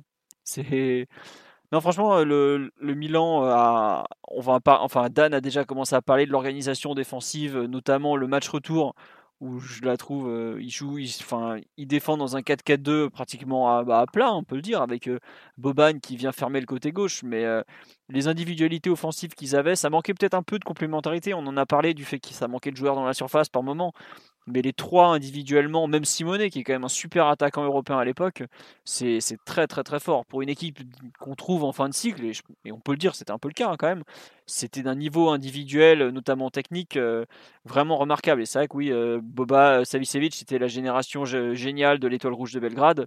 On les remercie pour 1991 au passage. Merci, bravo les gars. Et c'était du, c'était une génération qui a peut-être pas eu la consécration internationale de par l'éclatement de, l'URSS et tout ça qu'elle méritait, mais en tout cas euh, vraiment euh, des individualités extraordinaires qui, qui méritent un peu ce coup de chapeau alors qu'on est quand même plutôt sur un podcast centré sur le PSG. Euh, on a parlé un peu des compos, on a parlé un peu du. Est-ce que vous voulez, vous voulez revenir un peu sur le, le, déroulement de la première, du premier match qui, Globalement, le second match, on on est plus ou moins tous d'accord. On va faire. La première mi-temps est pas inintéressante. Il y a pas mal de rythme. C'est assez ouvert. C'est plus ouvert que le match aller d'ailleurs. À partir du moment où Savicevic ouvre le score, il avait déjà frôlé l'ouverture du score euh, dix 10 minutes avant. Globalement, c'est plié. La deuxième mi-temps est un. Le, PSG aurait pu jouer pendant trois jours qu'il n'aurait pas marqué. Euh, le Milan est totalement en contrôle. Vous voulez rajouter quelque chose sur le match retour pour qu'on se concentre sur l'aller ou pas? Euh, Dan, Omar, Simon, Simon, si tu veux. Euh, match retour, t'as beaucoup plus souffert physiquement qu'à l'aller quand même. Ah oui, oui, le retour, tu te fais marcher super frappant. Autant euh, à l'aller jusqu'à la 80e à peu près, même 85e. Euh, je pense qu'à partir de la 80e, t'es un peu plus limité, mais globalement, tout le match, t'as du répondant et t'as même plusieurs bonnes minutes où tu commences vraiment à écraser un peu le Milan, où, où ils rendent les ballons, il y a beaucoup moins de, de, de cohésion dans leur bloc, il y a un peu plus d'espace à trouver. C'est notamment le cas sur euh, la frappe de Ginola, qui vient d'un second ballon euh, rendu par euh, Baresi, qui était au duel avec Wea, Et du coup, bah, ça laisse du champ à Ginola qui, certes, se défait deux adversaires, mais qui au moins avait un peu de, un de champ entre les lignes. Et, au retour, ça, tu l'as pas senti du tout. Que le PSG pouvait rivaliser à armes égales avec le Milan physiquement, qui fait que déjà que tu commençais à atteindre des limites un peu techniques au premier match où, où t'as pas Valdo, ou la pression au milieu de terrain notamment et le travail de De fait que les mecs ont, beaucoup moins de temps pour jouer, c'est tout de suite beaucoup plus compliqué avec beaucoup de déchets et t'as globalement du mal à, enchaîner les séquences avec de la justesse technique. Au retour, il y a tous ces problèmes-là qui s'ajoutent euh, au fait que physiquement, euh, tu tu tiens pas la route. Euh, il y a beaucoup beaucoup de moments où globalement t'es es sous l'eau, t'as beaucoup beaucoup de mal à, rivaliser, beaucoup de duels que tu perds, beaucoup de situations où, le milieu donne pas de soutien par la course, alors que il y a d'autres matchs qu'on a vus où c'était plus le cas. Là, c'était pas le cas du tout. Tu voyais Ginola en train de, de se bagarrer au milieu de deux ou trois adversaires qui n'étaient pas forcément des enfants de cœur en plus. Donc euh, c'est vraiment peut-être la différence principale. Le fait qu'ils ouvrent le score très tôt aussi tue l'équipe mentalement, je pense.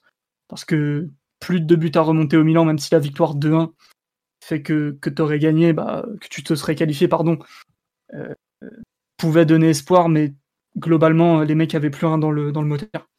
Et ça, on nous dit aussi, on, sent aussi ça sur le, nombre de changements. Le banc de touche, que bah, Milan, sur le banc de touche, tu as quand même euh, Donadoni, tu as Massaro, tu as euh, Gali. Tu as des mecs qui ont déjà soulevé des Ligues des Champions.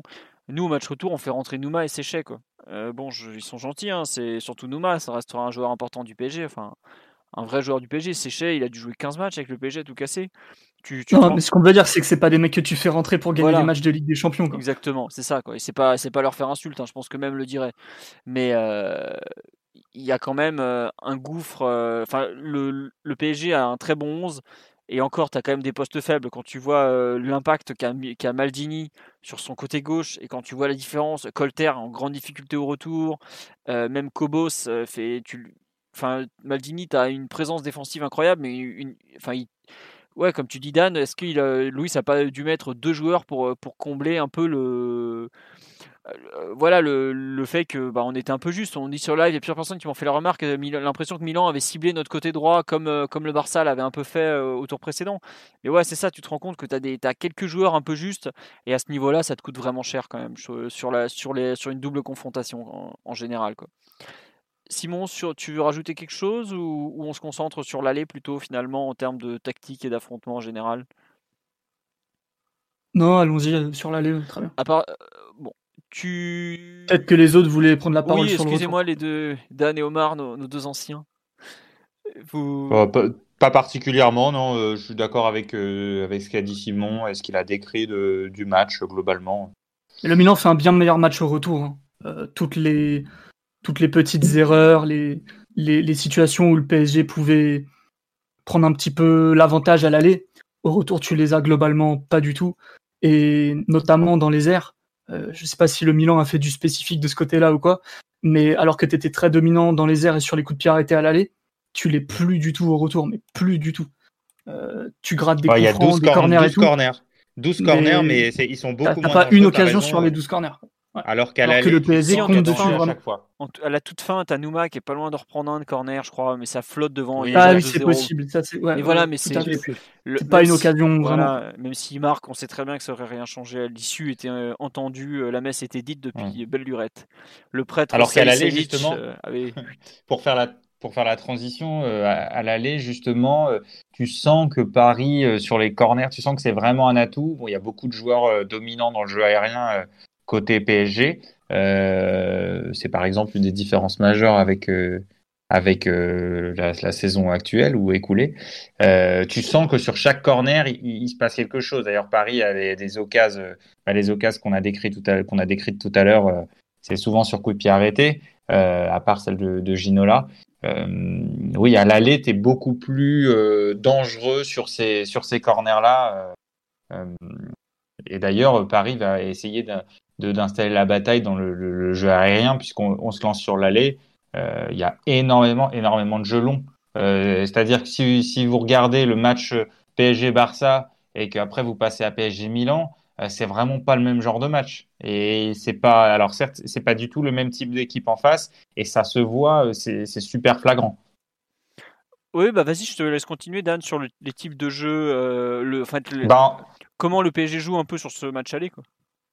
En gros, l'idée c'est de chercher le plus rapidement les attaquants euh, par du jeu long. Alors, euh, ils essaient de trouver la profondeur, mais je trouve que ça réussit rarement. En revanche, sur le jeu long, euh, les trois devant, donc Wea, Rai et Ginola, sont des joueurs assez, assez, assez forts dans la réception du jeu long, pas seulement en jeu de tête, mais aussi, ben, vous, voyez plusieurs, plusieurs fois dans le, dans le match, Ginola faire des contrôles poitrine aériens alors qu'il est au duel euh, avec Panucci, enfin des trucs assez, euh, des trucs de, de, de, pivot quoi. Je vais pas dire à la Drogba, mais ce serait exagéré. Mais honnêtement, pour un ailier dribbleur, euh, enfin, je connais pas un ailier dribbleur qui, qui, qui serait un aussi bon récepteur de jeu long aujourd'hui. Donc en gros, c'est le, c'est l'idée avec le ballon.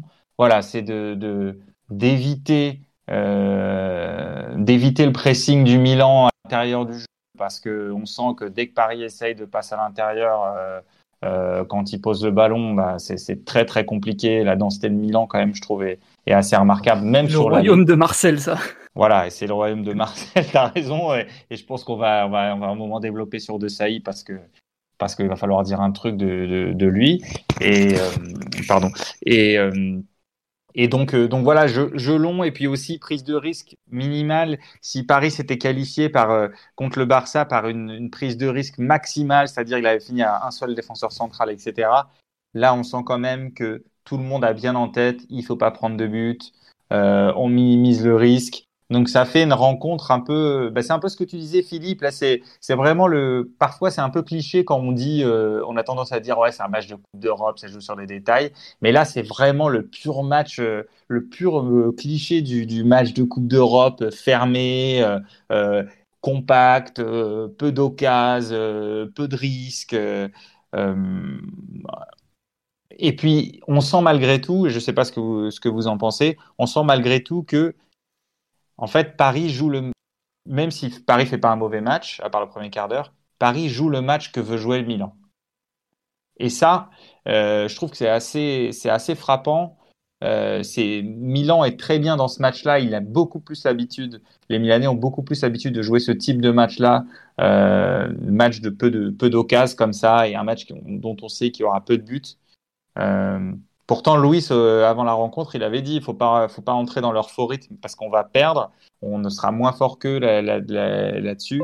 et finalement, euh, bah, euh, il avait un peu prédit l'issue de, la confrontation. Ouais, mais même on rentre totalement dans leur faux rythme, mais c'est vrai que le fait que le match aller soit un match un peu sale entre, enfin, techniquement c'est pas très propre hein, par exemple. Je, trouvais la, la première mi-temps notamment et pas pour honnêtement, ça fait pas du tout demi-finale de Ligue des Champions. Hein. Non, ça dégage dans tous les sens. Euh, ah euh, on dirait vraiment le PSG a peur et le Milan n'arrive pas totalement. Euh, en fait, le Milan n'ose pas se découvrir, mais on voit que le 0-0 dégueulasse leur va très bien en fait. 0-0 match aller, on réglera ça chez nous à San Siro. Bah, d'ailleurs, c'est. Mais Paris aussi, paradoxalement, au début, même s'ils sentent que ça peut, en deuxième mi-temps, Paris pousse un peu plus, Milan recule, donc euh, les, les, on sent que les joueurs du PSG commencent à prendre ouais, Tu revois euh, l'équipe un petit peu plus enthousiaste euh, des tours précédents. Mais malgré tout, globalement sur le match, tu sens que bon, le 0-0, Paris sera content. Et d'ailleurs, ils le disent dans les déclats d'avant-match. Mais en gros, tu, tu, tu, le vois, tu vois qu'ils ont peur dans le premier quart d'heure. Et tu vois quand même dans le match qu'ils ont une, une obsession, c'est de ne pas prendre de but. Enfin, je sais pas ce que vous en pensez. Euh, moi, je trouve que plus que l'obsession de ne pas prendre de but, c'est vraiment la, peur. Euh, ils sont, ils n'arrivent pas à rentrer dans la rencontre en fait. Tu as l'impression que l'insouciance de la campagne jusque-là, euh, ou même le, ce qu'ils avaient fait contre le Bayern, où au bout d'un quart d'heure, bah pareil, contre le Bayern, il y a un début un peu difficile.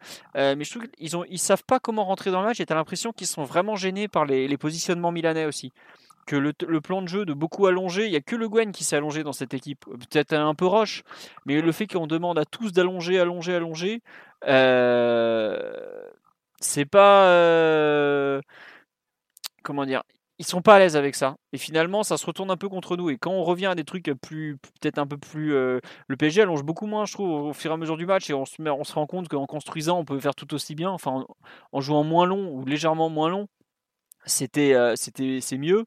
Mais il y a en fait un, je trouve qu'il y a, une, peut-être qu'on s'est un peu loupé dans l'approche de la rencontre finalement, aussi bien tactiquement que, que mentalement. Et c'est dommage parce qu'en fait, on, laisse passer notre chance sur le match aller. Et justement, on arrive en une mi-temps, enfin une très bonne mi-temps, la deuxième période est vraiment bonne. On peut-être qu'on s'est loupé en, n'étant pas, bah, pas, en ne jouant réellement que 45 minutes en fait, au lieu d'en jouer 90 euh, comme on aurait pu l'espérer. Je sais pas, Omar, le sentiment que tu as eu en regardant ce, match, euh, toi de ton côté, enfin en revoyant ce match? Bah, du coup, en, le revoyant, bien entendu, voilà, la difficulté à rentrer dans la rencontre, mais du coup, pour avoir vu plusieurs matchs de, l'épopée, il y a quand même en fil rouge le fait qu'on est, est quand même plus une équipe en réaction, qu'on a réussi à emballer pas mal de matchs quand il y avait les éléments, beaucoup d'éléments contraires. Et vu que Milan ne te concède rien, et euh, on se retrouve dans un espèce d'entre-deux, où on emballe la rencontre on n'est pas forcément récompensé par un but ou, par des actions hyper probantes et ça laisse Milan dans un espèce de confort parce que le plan de jeu en fait euh, il était je pense si, exactement le même que, que le Barça c'est-à-dire euh, avoir la capacité à, à, multiplier des passes.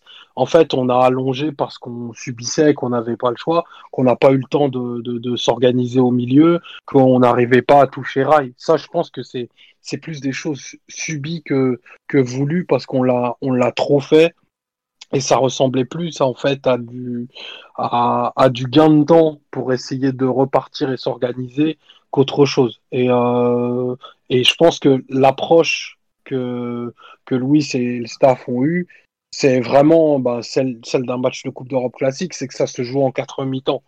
Donc jusqu'à la 90e au parc, globalement le 0-0 c'est un super résultat. Parce que ce qu'ils te ce que ce que te disent, c'est que ils savaient que le match à San Siro serait fort hybridé que celui au parc. Parce que ben, il y avait une approche plus culturelle des matchs de Coupe d'Europe euh, à ce moment-là. Donc sur le match retour, il y aurait forcément plus d'espace et qu'avec les joueurs euh, qui avaient, ils auraient peut-être plus de facilité à marquer à San Siro. C'est un peu paradoxal, mais c'est, c'est un peu son propos et qu'ils prennent un coup terrible en prenant du coup ce, ce but à la 91e qui ruine bah, tous les efforts de la deuxième mi-temps et qui te mettent euh, déjà que la qualification était difficile à envisager euh, lorsque tu joues contre le Milan, ça devient quasiment mission impossible parce que j'avais j'avais le, chiffre en tête, mais je l'oublie. Je si quelqu'un sur le live le sait. Je crois qu'il n'y avait pas eu de victoire à San Siro d'un club pendant genre 7 ou 8 ans quoi. Autant dire que c'était mission impossible. Donc 0-0, jouer un match nul avec des buts, c'était difficile mais envisageable. Mais la victoire, ça ruinait quasiment. Enfin, le but de Boban fait vraiment très très mal. Et euh, en Coupe d'Europe, il y avait Sans revenir sur la deuxième rencontre, mais ça se sent qu'il y a une espèce d'abattement même dès le début du match. Quoi. En fait, en Coupe d'Europe, je crois que c'était les matchs euh, éliminatoires parce que justement, l'Ajax était venu s'imposer en, poule 2-0 à Milan. Mais c'était un peu le, en, coupe en éliminatoire, ils avaient plus perdu à domicile depuis. Euh, bah, je me demande si c'était pas depuis le, je sais plus honnêtement quand c'était ce que je pensais au, à l'OM, mais non, l'OM ils avaient fait 1-1 à San Siro, c'est au Vélodrome qu'ils les avaient battus avant qu'ils euh, fassent sauter l'électricité. Donc non, ça, en, éliminatoire, c'est ça, ça devait faire 6 ou 7 ans qu'ils n'avaient pas perdu, bah, sinon ils n'auraient pas fait 4 finales en 6 ans. C'est un peu l'idée derrière quand même. Euh, Simon, sur euh, ce match un peu par rapport à ce que, ce que racontait, ce que disait Omar, pardon.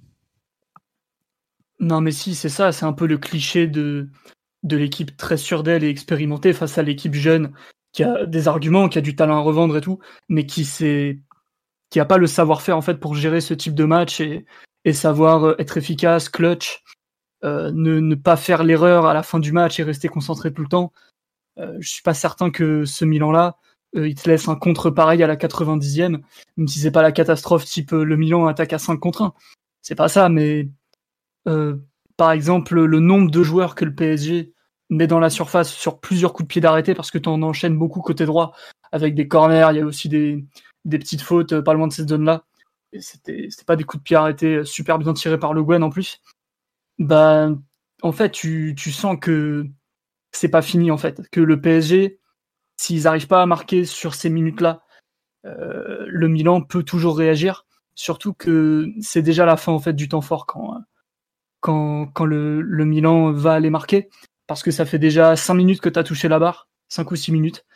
Et, globalement, euh, c'était peut-être encore une fois un, symbole, si on peut dire, de, si on peut dire de, de la naïveté ou du manque d'expérience de l'équipe. Parce que, disons qu'une fois que tu as eu ton temps fort, que tu as eu tes occasions, et que t'as pas réussi à, à percer le coffre-fort, à être efficace, je pense que certaines équipes auraient relâché un petit peu le pied et se seraient contentées du résultat. Là où le PSG a, du coup montré quand même pas mal de, courage et de volonté jusqu'au bout, même un tout petit peu d'insouciance vu que l'équipe a commencé à jouer plus haut, à prendre plus de risques, notamment les milieux de terrain qui, qui faisaient enfin les courses de soutien qui, qui avaient beaucoup manqué euh, une partie du match et qui globalement n'ont jamais existé au match retour et, et qui ont envoyé Ginola et Wea au massacre. Euh, globalement, c'est c'est des configurations qu'on voit beaucoup en Coupe d'Europe et qu'on connaît et qui malheureusement sont pas si simples que ça à régler, quoi. Ni pour les joueurs, ni pour le coach. À un moment donné, quand tu une équipe plus forte et plus expérimentée en face, euh, il faut que tout soit parfait d'un bout à l'autre et que tout soit bien géré, tout soit bien appréhendé. Ah, le PSG était pas capable de le faire euh, ce jour-là, mais bah, c'est pas la seule équipe, même, malheureusement. Ouais, ouais. Non, sur le live, on nous a dit aussi que je reviens sur l'histoire des défaites et tout ça. La Juve était allée gagner à San Siro, mais je crois quelques jours avant, parce qu'il gagne euh, 1er avril, la Juve, je crois, un truc du genre. Le match d'avant. Ouais, voilà, c'est le match d'avant, le 2-0, mais c'est à, Oui. à, domicile pour eux. Oui, oui. C'est à perd- domicile à Milan. Ouais. La Juve vient gagner à Milan, mais pareil, euh, la Juve de l'époque était peut-être déjà une meilleure équipe que le PSG aussi. C'était quelque chose qu'il faut pas oublier. Euh, Simon, tu avais fini ta démonstration ou pas du tout? Je- Non, moi ça va. Moi, c'est beau, ça va. Euh, sur un peu l'aspect, euh, vous voulez rajouter quelque chose sur l'aspect collectif de, de ce match, euh, Dan ou, ou Omar, un peu, euh, parce que là on a beaucoup été dans le ressenti. Est-ce qu'il y a des choses qui vous ont marqué collectivement, notamment des deux côtés On a parlé un peu du, du plan de jeu milanais, mais vas-y Omar, tu veux rajouter quelque chose? Des, des deux côtés, après, si, si on a un podcast sur le PSG, ce qui est de plus notable euh, collectivement est plutôt côté milanais, du moins en termes euh, en termes d'organisation. Euh, moi, il y a quelque chose qui m'a frappé, c'est la, la capacité à réduire les distances de marquage, qui est clairement, enfin, vu à ce niveau-là, c'est clairement de l'art. Euh, Ouéa se trouve jamais, euh, jamais en un contre un. Euh, pendant 90 minutes, il a zéro un contre un à jouer. Quand on connaît sa force et ses qualités dans, dans les petits espaces, c'est clairement quelque chose qui était préparé par Capello. Euh, dans, un, dans, dans les petits périmètres, il, y avait toujours une couverture d'un milieu qui était fait. Euh, j'ai arrêté de compter, il y avait au moins 6 ou 7 jaillissements euh, défensifs de, de, de Saï qui venaient pour empêcher euh, Ginola ou Ouéa de commencer à dribbler, de commencer à provoquer. Puis, puis euh, tout ce qu'on tout ce qu'on appelle le vice, euh, les petits ballons dégagés pour faire un peu de temps, euh, pour faire perdre un peu de temps et couper le tempo du match, le- les maillots accrochés comme il faut dans les angles morts. Donc c'est en fait un, un récital de, de, de jeu entre guillemets sale, de jeu défensif, mais c'est une leçon sur, euh, sur peut-être tout ce qu'il faut faire pour gagner un, match de Ligue des Champions. Et, euh, et pour, euh, pour reprendre ce que, ce que disait Dan, euh, l'AC Milan, c'est une équipe qui, ce soir-là, a défendu formidablement. Enfin, il y a, y a peu ou pas d'équivalent de nos jours de ça. Et en fait, il rajoute une, euh, une dimension supérieure en termes de projection. Les milieux de terrain sont d'une qualité, c'est incroyable. Au niveau de, de leur jeu sans ballon, ils sont tous trop forts. Vraiment, euh, on parlera peut-être de De Saï, mais Bah vas-y, parle-en le- maintenant, le- parce le- que je pense qu'on Ouais. va, on, on va plus parler peut-être des individualités parisiennes. Donc vas-y, parle de si tu veux. Ouais. À quel point De En- était un milieu de terrain monstrueux à l'époque et à quel point En il a fait, mal les- au PSG les- surtout. les 20 premières minutes, on est, on est au supplice parce que Milan, ils ont une action assez, assez, euh, assez spécifique où en fait Simonet, qui est censé être ton point de ton terminal offensif du coup axial, s'écarte et donne un maximum de largeur. Il va souvent sur le côté gauche. Savicevic fait exactement pareil à l'opposé, souvent rejoint par Bowman. Et là, tu as en fait euh, De Sailly, Albertini, qui profitent de l'espace ouvert dans l'axe pour faire des actions offensives où ils se, offensives, pardon, où ils se retrouvent à 6 derrière le ballon des fois. Et c'est on n'a on a jamais su régler cette, cette problématique-là parce que Bravo, même s'il avait euh, voilà des capacités athlétiques, techniques, tout ce que tu veux, immenses, enfin c'est juste euh, tu peux pas les suivre. À un moment, euh, il y a juste trop de joueurs à couvrir. Et en fait, Milan nous a montré sa force de cette façon-là au, début du match. Après, on a, on a réussi à trouver d'autres solutions, mais cette capacité qu'ils ont eu à, à, vraiment très vite verticaliser, à mettre un pressing tout terrain à tous les endroits et faire des prises à deux, à trois sur Wea et Ginola, moi j'ai vraiment ça fascinant et, c'est pour ça que Capello euh, sur le banc euh, euh, brille dans son costard. Il est d'une sérénité absolue parce que le plan de jeu se déroule mais vraiment sans accroc quoi. C'est vrai que certaines, en fait, ils perdent un peu le fil de la rencontre sur, sur la durée, mais il y a des moments où tu vois que ils ont une maturité collective qui est. Le PSG est quand même une équipe rodée à l'époque, mais eux, ils ont une maturité collective qui est quand même beaucoup plus importante. Et tu vois qu'ils jouent ensemble depuis des années et des années. La défense, moi je reviens là-dessus, mais la façon dont ils défendent, tu as parlé effectivement de la réduction des espaces, de, des distances de marquage, mais des espaces et tout ça.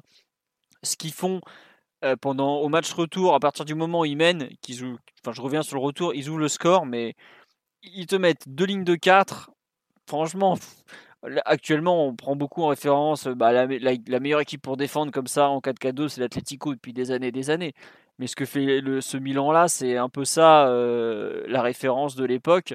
Et c'est super impressionnant à quel point bah, ça coulisse sur la largeur de façon incroyable.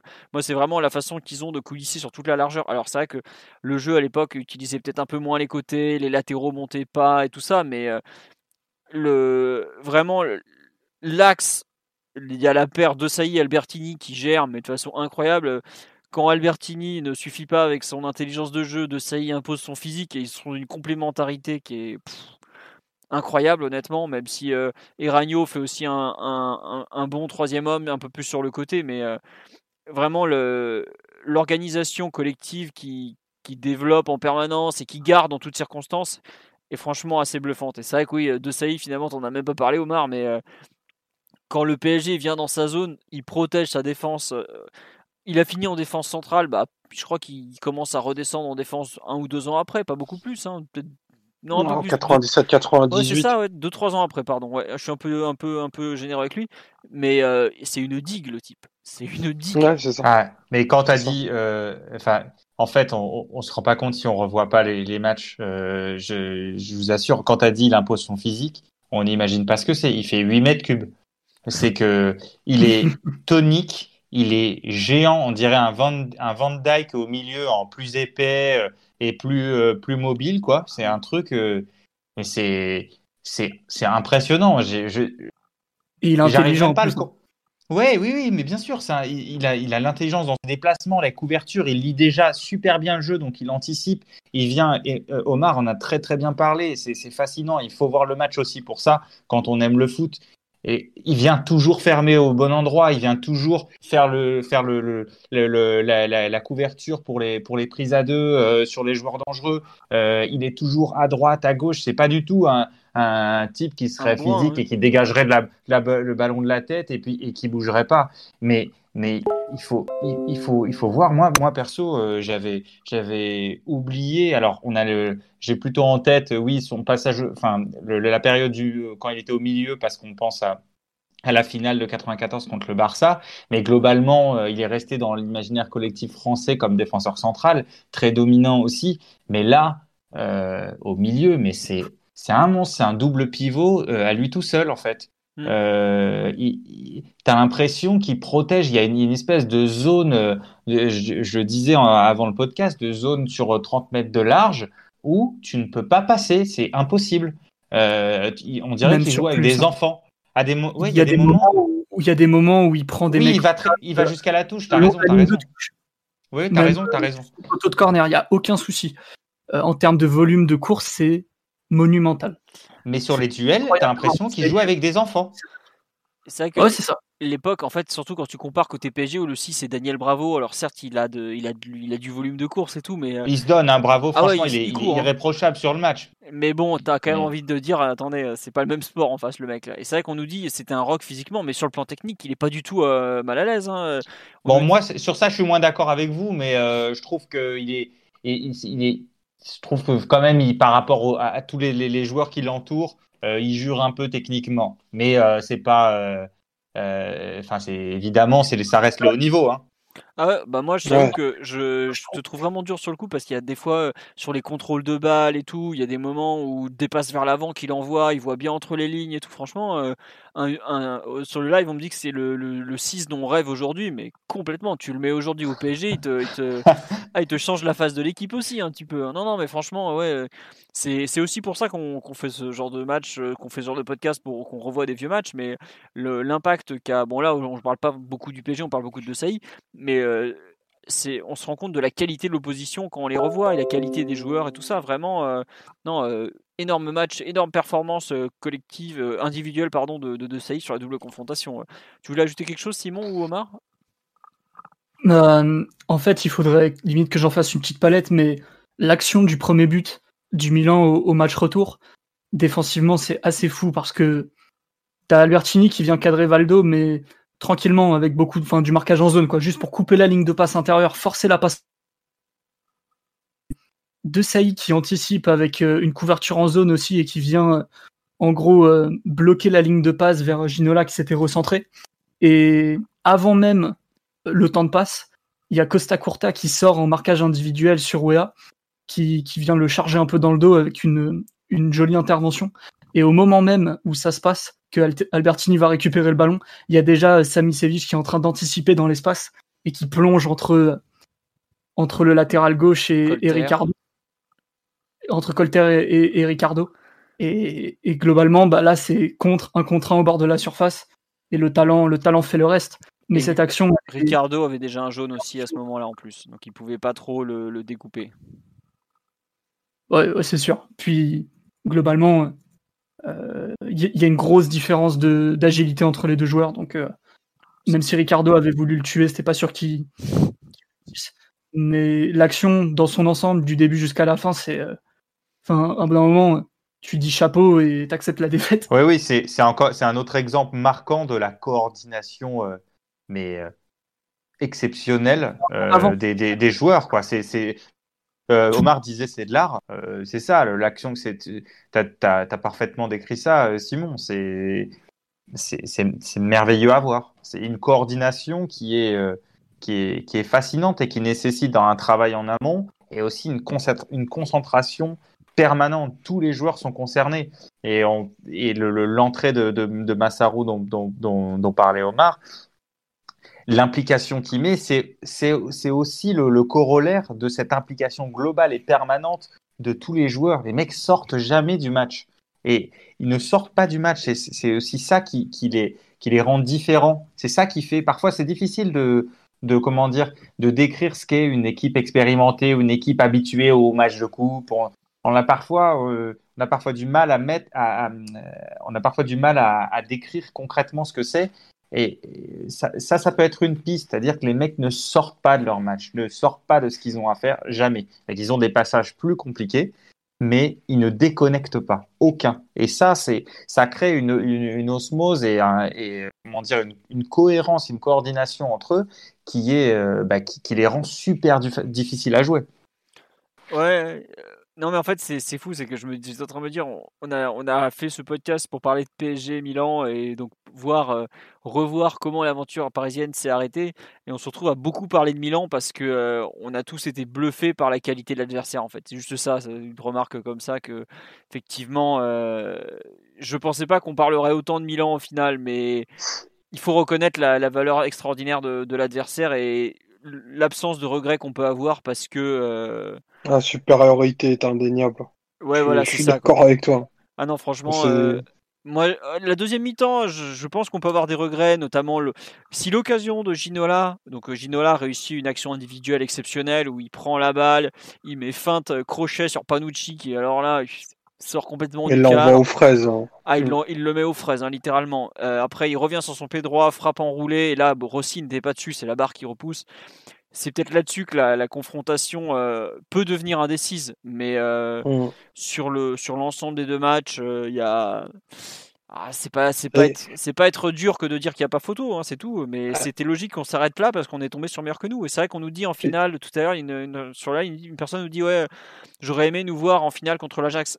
On aurait peut-être été plus à l'aise contre l'Ajax contre ce Milan là en fait qui était une équipe un peu un peu plus folle l'Ajax de l'époque comme le comme ce PSG là mais euh, ce Milan-là était peut-être ce qui pouvait arriver de pire au PSG, à savoir une équipe qui avait été euh, qui avait l'expérience européenne, qui marquait beaucoup sur coup de pied arrêté, parce que c'est effectivement le PSG de l'époque marquait beaucoup sur coup de pied arrêté, mais qui est tombé contre une équipe qui avait plus de maturité, au moins autant de talent offensif, peut-être pas au moins autant parce que bon bah voilà, Gino Lauas c'était quand même très très fort pour l'époque et euh, comment dire, euh, Simonet était quand même un joueur d'un calibre inférieur, mais qui était vraiment ce que ce que le PSG pouvait espérer de pire, à savoir une équipe qui savait défendre dans la durée en fait, face à des, joueurs de tu pouvais pas laisser de comment dirais-je du, temps et de l'espace à Ginola Wea et, eux ont parfaitement su réduire justement cet espace autour de Wea et globalement plutôt bien géré euh, Ginola dans l'ensemble parce que euh, il fait, euh, bah, il fait son, il fait son match, hein, Ginola. Je pense qu'on pourrait le dire. On va passer petit à petit sur les performances individuelles.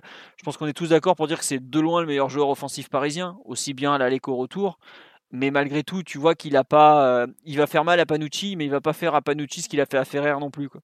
Je sais pas si vous ressentez vous aussi un peu ce, ce, ce, ce que, ce que je développe sur la confrontation Omar. Ouais, euh, tu atteins ton plafond en fait. Oui, voilà, oui. T'atteins ton seuil de, de, compétences et à un moment donné, si t'es moins fort, t'es moins fort quoi. Et pour le coup, Ginola, lui, il met énormément de, de personnalité, et il renonce jamais. Il y a même des moments où, où, il est plutôt inspiré, il tente des choses assez, assez intéressantes. Mais le fait de d'être aussi bien serré de près, d'avoir des adversaires de cette qualité, d'avoir aussi peu de soutien avec lui, parce que c'est pas le foot moderne où où t'as un deuxième attaquant qui te colle, où t'as ton, ton latéral qui dédouble ou qui vient de couvrir ou quoi. Donc t'es vraiment. Beaucoup d'attaquants sont livrés à eux-mêmes à ce moment-là dans, dans beaucoup d'équipes. Là, c'est le cas, il va pas s'en sortir à chaque fois, malheureusement. Oui, et si on doit, euh, si on doit parler de, un peu plus se focaliser sur le, la prestation collective de Paris, c'est vrai qu'il y, y, a quand même un peu de déception. Alors peut-être, peut-être qu'il fallait euh, faire gaffe avec Milan et être évidemment, euh, Paris craignait le contre.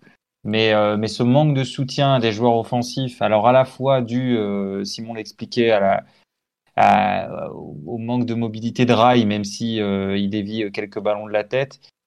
c'est vrai qu'on peut, il y a une petite frustration malgré tout. On,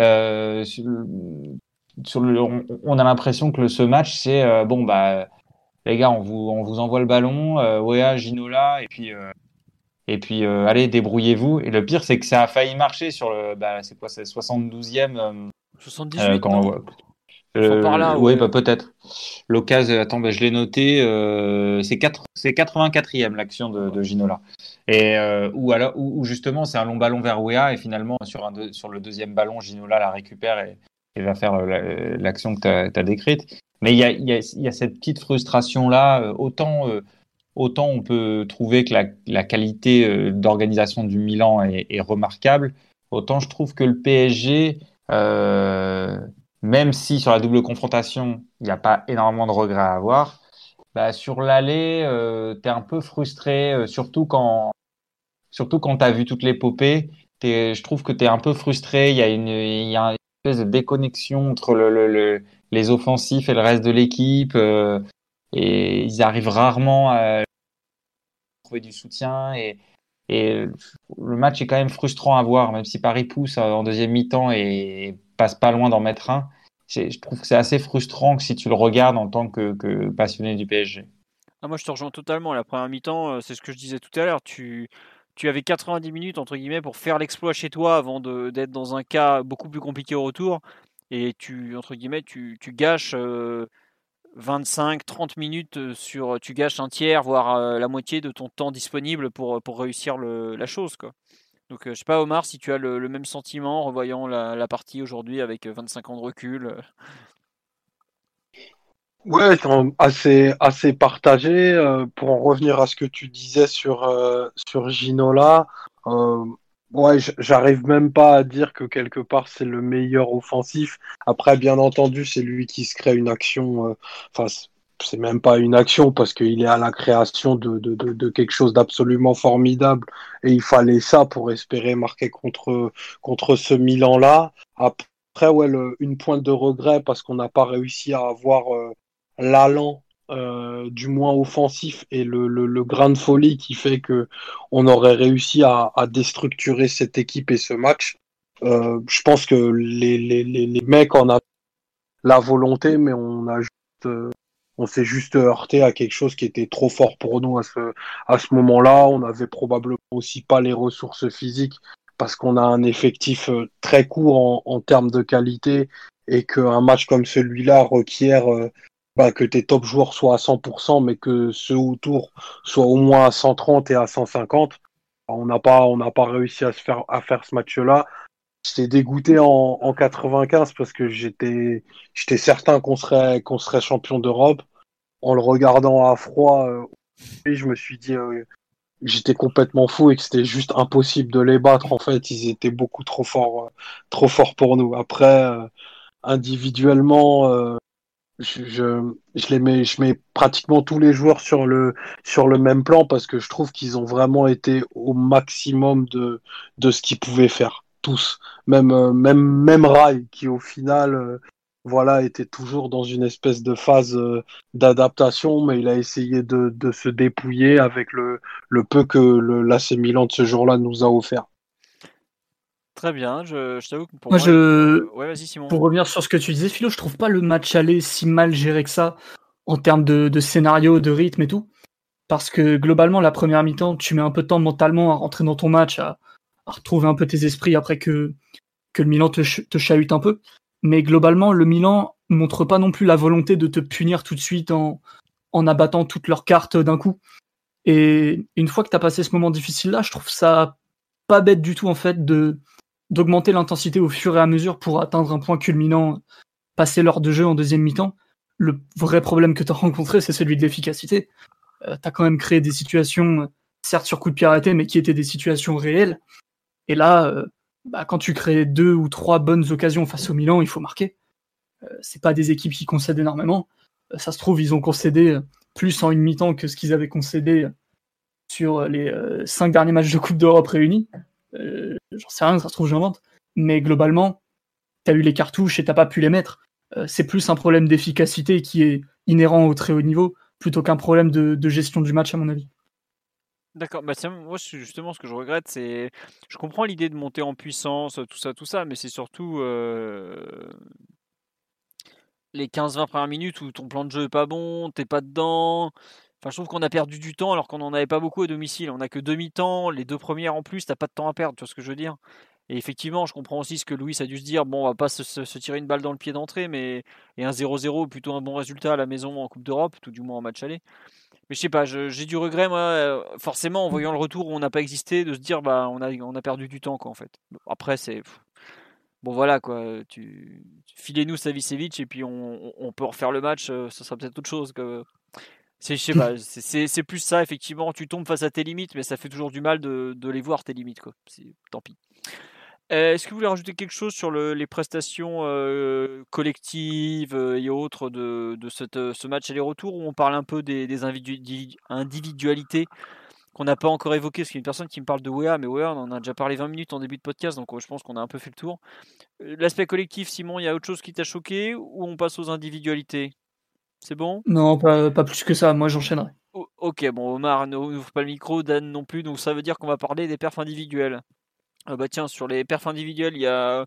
est-ce qu'il y a des joueurs qui t'ont marqué en bien ou en mal un peu sur cette double confrontation, euh, mon petit Simon? Côté PSG ou Ah bah oui, oui, même côté PSG, tu aurais pu être, euh, pu être déçu parce que tu as vu ou autre? Déçu de Lama sur les deux matchs. Ouais. Parce que le Milan se crée très peu d'occasions. Globalement, il n'est pas décisif du tout. Il doit avoir deux trois petits arrêts par là, mais c'est des tirs de loin assez faciles pour lui. Euh, globalement, les moments très très chauds, il est pas là. Je crois que le, Milan a quatre grosses occasions sur les deux matchs. Il met trois buts. Et au pied, il y a plein de moments où il n'était pas en contrôle du tout de ce qu'il faisait. Et globalement, euh, c'était peut-être un des trois ou quatre meilleurs gardiens du monde à ce moment-là. C'était un des plus expérimentés de l'équipe. Euh, quelqu'un qui a beaucoup de personnalité aussi. Tu pouvais en attendre, je pense, beaucoup mieux. Moi, je te rejoins. Le jeu au pied, la première. Je trouve que quand je, quand je parle de, par exemple, le, le début de la première de la, du premier match, où il est catastrophique au pied, je pense qu'il a un influx négatif sur ses partenaires qui est franchement important. Alors après, je te trouve un peu dur parce que notamment, il gagne un duel face à Savicevic qui avait déposé Roche de façon incroyable, qui est un duel important à 0-0 et il fait quelques. Ouais, c'est l'arrêt dont je parlais, ça. Voilà, ouais, mais il y a aussi une bonne sortie, je crois, en début de seconde période et tout, donc je, on veut pas. Mais c'est vrai que le, le, pied, le, le, jeu au pied sur la première mi-temps, il est, il, je trouve qu'il transmet de la peur à ses, à ses partenaires. Et c'est un peu gênant malgré tout. Dan, en as, tu rejoins euh, un peu l'analyse de Simon. Je sais qu'Omar l'a un peu défendu en début de podcast, par exemple. Bah, oui, en fait, le, son, son, début de match, et alors qu'on peut attendre de lui une certaine. Il dégageait quand même à la fois euh, de la tranquillité et, euh, et euh, comment dire une, bonne nervosité d'habitude, hein, une bonne nervosité euh, euh mentale, un, un, un engouement. C'était, on, a vu tout un tas de scènes où Lama harangue ses partenaires, etc. Et c'est vrai que son début de match le plombe un peu. Alors je sais pas à quel point ça le plombe lui personnellement, mais ça, ça, ça fixe le cadre du match, on a l'impression. Et Paris met vachement de temps à, à s'en défaire. Euh, donc, euh, donc, donc oui, je trouve qu'il il rate un peu son, son, son, match, notamment sur son entame. Après, je sais pas si euh, il aurait pu sortir un, un des. Enfin, je trouve que le, le, le but de, de, Boban, Boban enchaîne tellement vite, pied droit, pied gauche, que. Et il le prend sur son côté fermé quand même. Ouais, mais tu penses, tu, toi, tu penses qu'il est, il est pas, il est, il est pas exempt de reproche sur le, le but de Boban Hmm, non, il peut, je pense que lui, il oh, peut mieux faire. C'est impossible. Oh, c'est impossible, Simon. T'es dur quand même. Moi, j'en veux plus. Moi, j'en veux plus à. à, à, j'en veux. Je, je, je, je, reprocherais plus de, de, de, choses à Roche, par exemple. À Roche, ouais, je suis qui arrive, qui arrive un peu mou du genou. Et d'ailleurs, pour moi, c'est le, le, le, moins bon joueur parisien sur les deux confrontations. Je trouve qu'il passe complètement à côté. J'ai, euh, j'ai été assez euh, surpris mais en mal par euh, par Roche. Il s'en raconte autant, autant en face. Il y a des il y a des il y a des tas et des tas de super exemples de, de, de, bons jaillissements, de coordination entre les deux centraux, un qui recule, l'autre qui jaillit. Gali, notamment le remplaçant qui entre au retour, fait tout un tas de jaillissements parfaits à chaque fois. Et Roche se fait beaucoup enrhumer par Savicevic. Et parfois, il, il s'engage trop, donc euh, il est il est pas capable de changer d'appui et, euh, et, il se fait avoir. Euh, sur le but de Boban, je trouve qu'il est il est vachement mou du genou pour pour venir. Il met un peu le pied comme ça. il, a, il, a, il a un peu le, syndrome pied en mousse quoi. Je voilà bon pardon j'ai dévié de la main. Non, non, mais t'as raison. Et pour moi sur ce but sur ce hein. but là voilà c'est pour moi sur ce but là Lama, euh, vraiment l'enchaînement, euh, déjà la passe de Savicevic, elle est inattendue à ce moment-là. Et, Boban, il te laisse même pas le temps de, de, réaliser que, que la passe a été faite, parce qu'il fait contre le pied droit, il frappe tout de suite du gauche. Euh, je, pense qu'il peut, il peut, il peut pas mieux la mettre. Après, je, moi, j'arrive pas à, bien juger. Je sais pas. Moi, je trouve que Lama, sur ce coup, je lui reprocherai pas grand chose, mais mais peut-être que peut-être que j'ai tort. Honnêtement, je, ne suis pas certain. Moi, je rejoins un peu Simon sur le fait qu'il peut peut-être, il peut faire. En gros, s'il s'il a vu ce qu'il a montré, son statut de parmi les tout meilleurs gardiens européens à ce moment de la de sa carrière, je pense qu'il peut faire un peu mieux malgré tout. Après, c'est dur de lui en vouloir. Même au match retour, hein, parce que là, on parle de, de la première action. Ouais. Mais le premier face à face, il est très mal joué au, match retour. Il se jette complètement euh, sur euh, Savicevic qui a un temps d'avance assez clair après avoir enrhumé Ricardo. Et enfin, il est encore en train de, de regarder les, les crampons du joueur au moment où le ballon est dans ses filets. Quoi. Ouais, non, c'est. Au niveau du timing, il joue pas super bien le coup. C'est, on dirait même pas des, des, actions de gardien expérimenté. Après, lui, il avait du risque dans son jeu, donc euh, c'est des choses qu'il pouvait tenter et tout. Mais, mais l'action est très mal jouée pour le coup. Très bien.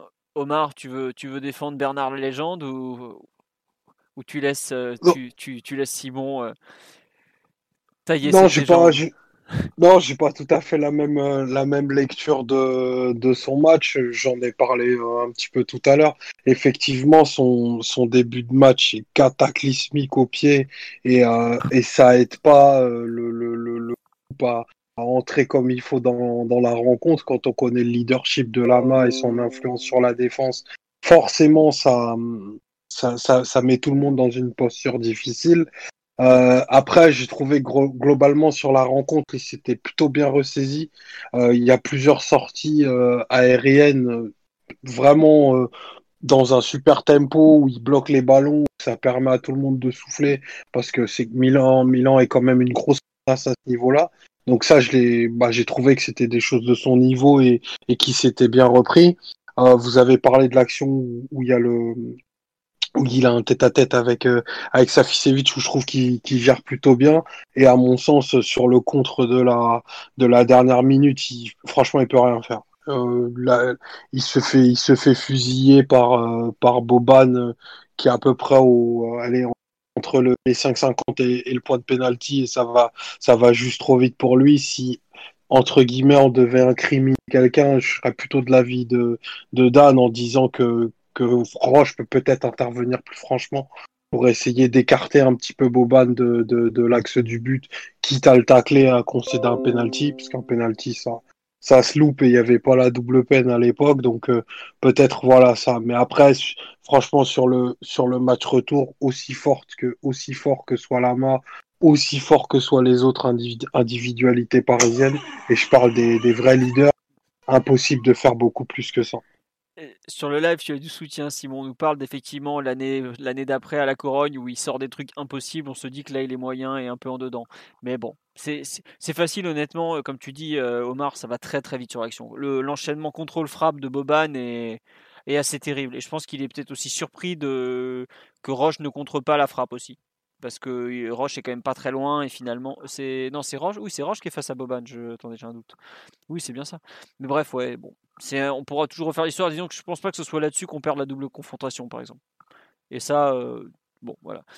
Euh, j'avoue est-ce que euh, vous aussi vous avez été enfin moi j'ai gardé un bien meilleur souvenir de, de la charnière. Enfin je, l'ai trouvé en Dan t'en as un peu parlé de la, de la charnière Roche Ricardo euh, bon, alors après, il y a les problèmes des latéraux. Enfin, le match euh, retour de Colter à Milan, je trouve euh, oh, catastrophique vraiment.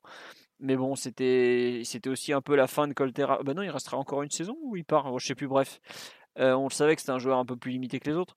Sur un peu la, base défensive, vous avez des, regrets, vous avez des, choses qui vous ont déplu, qui vous ont déçu peut-être?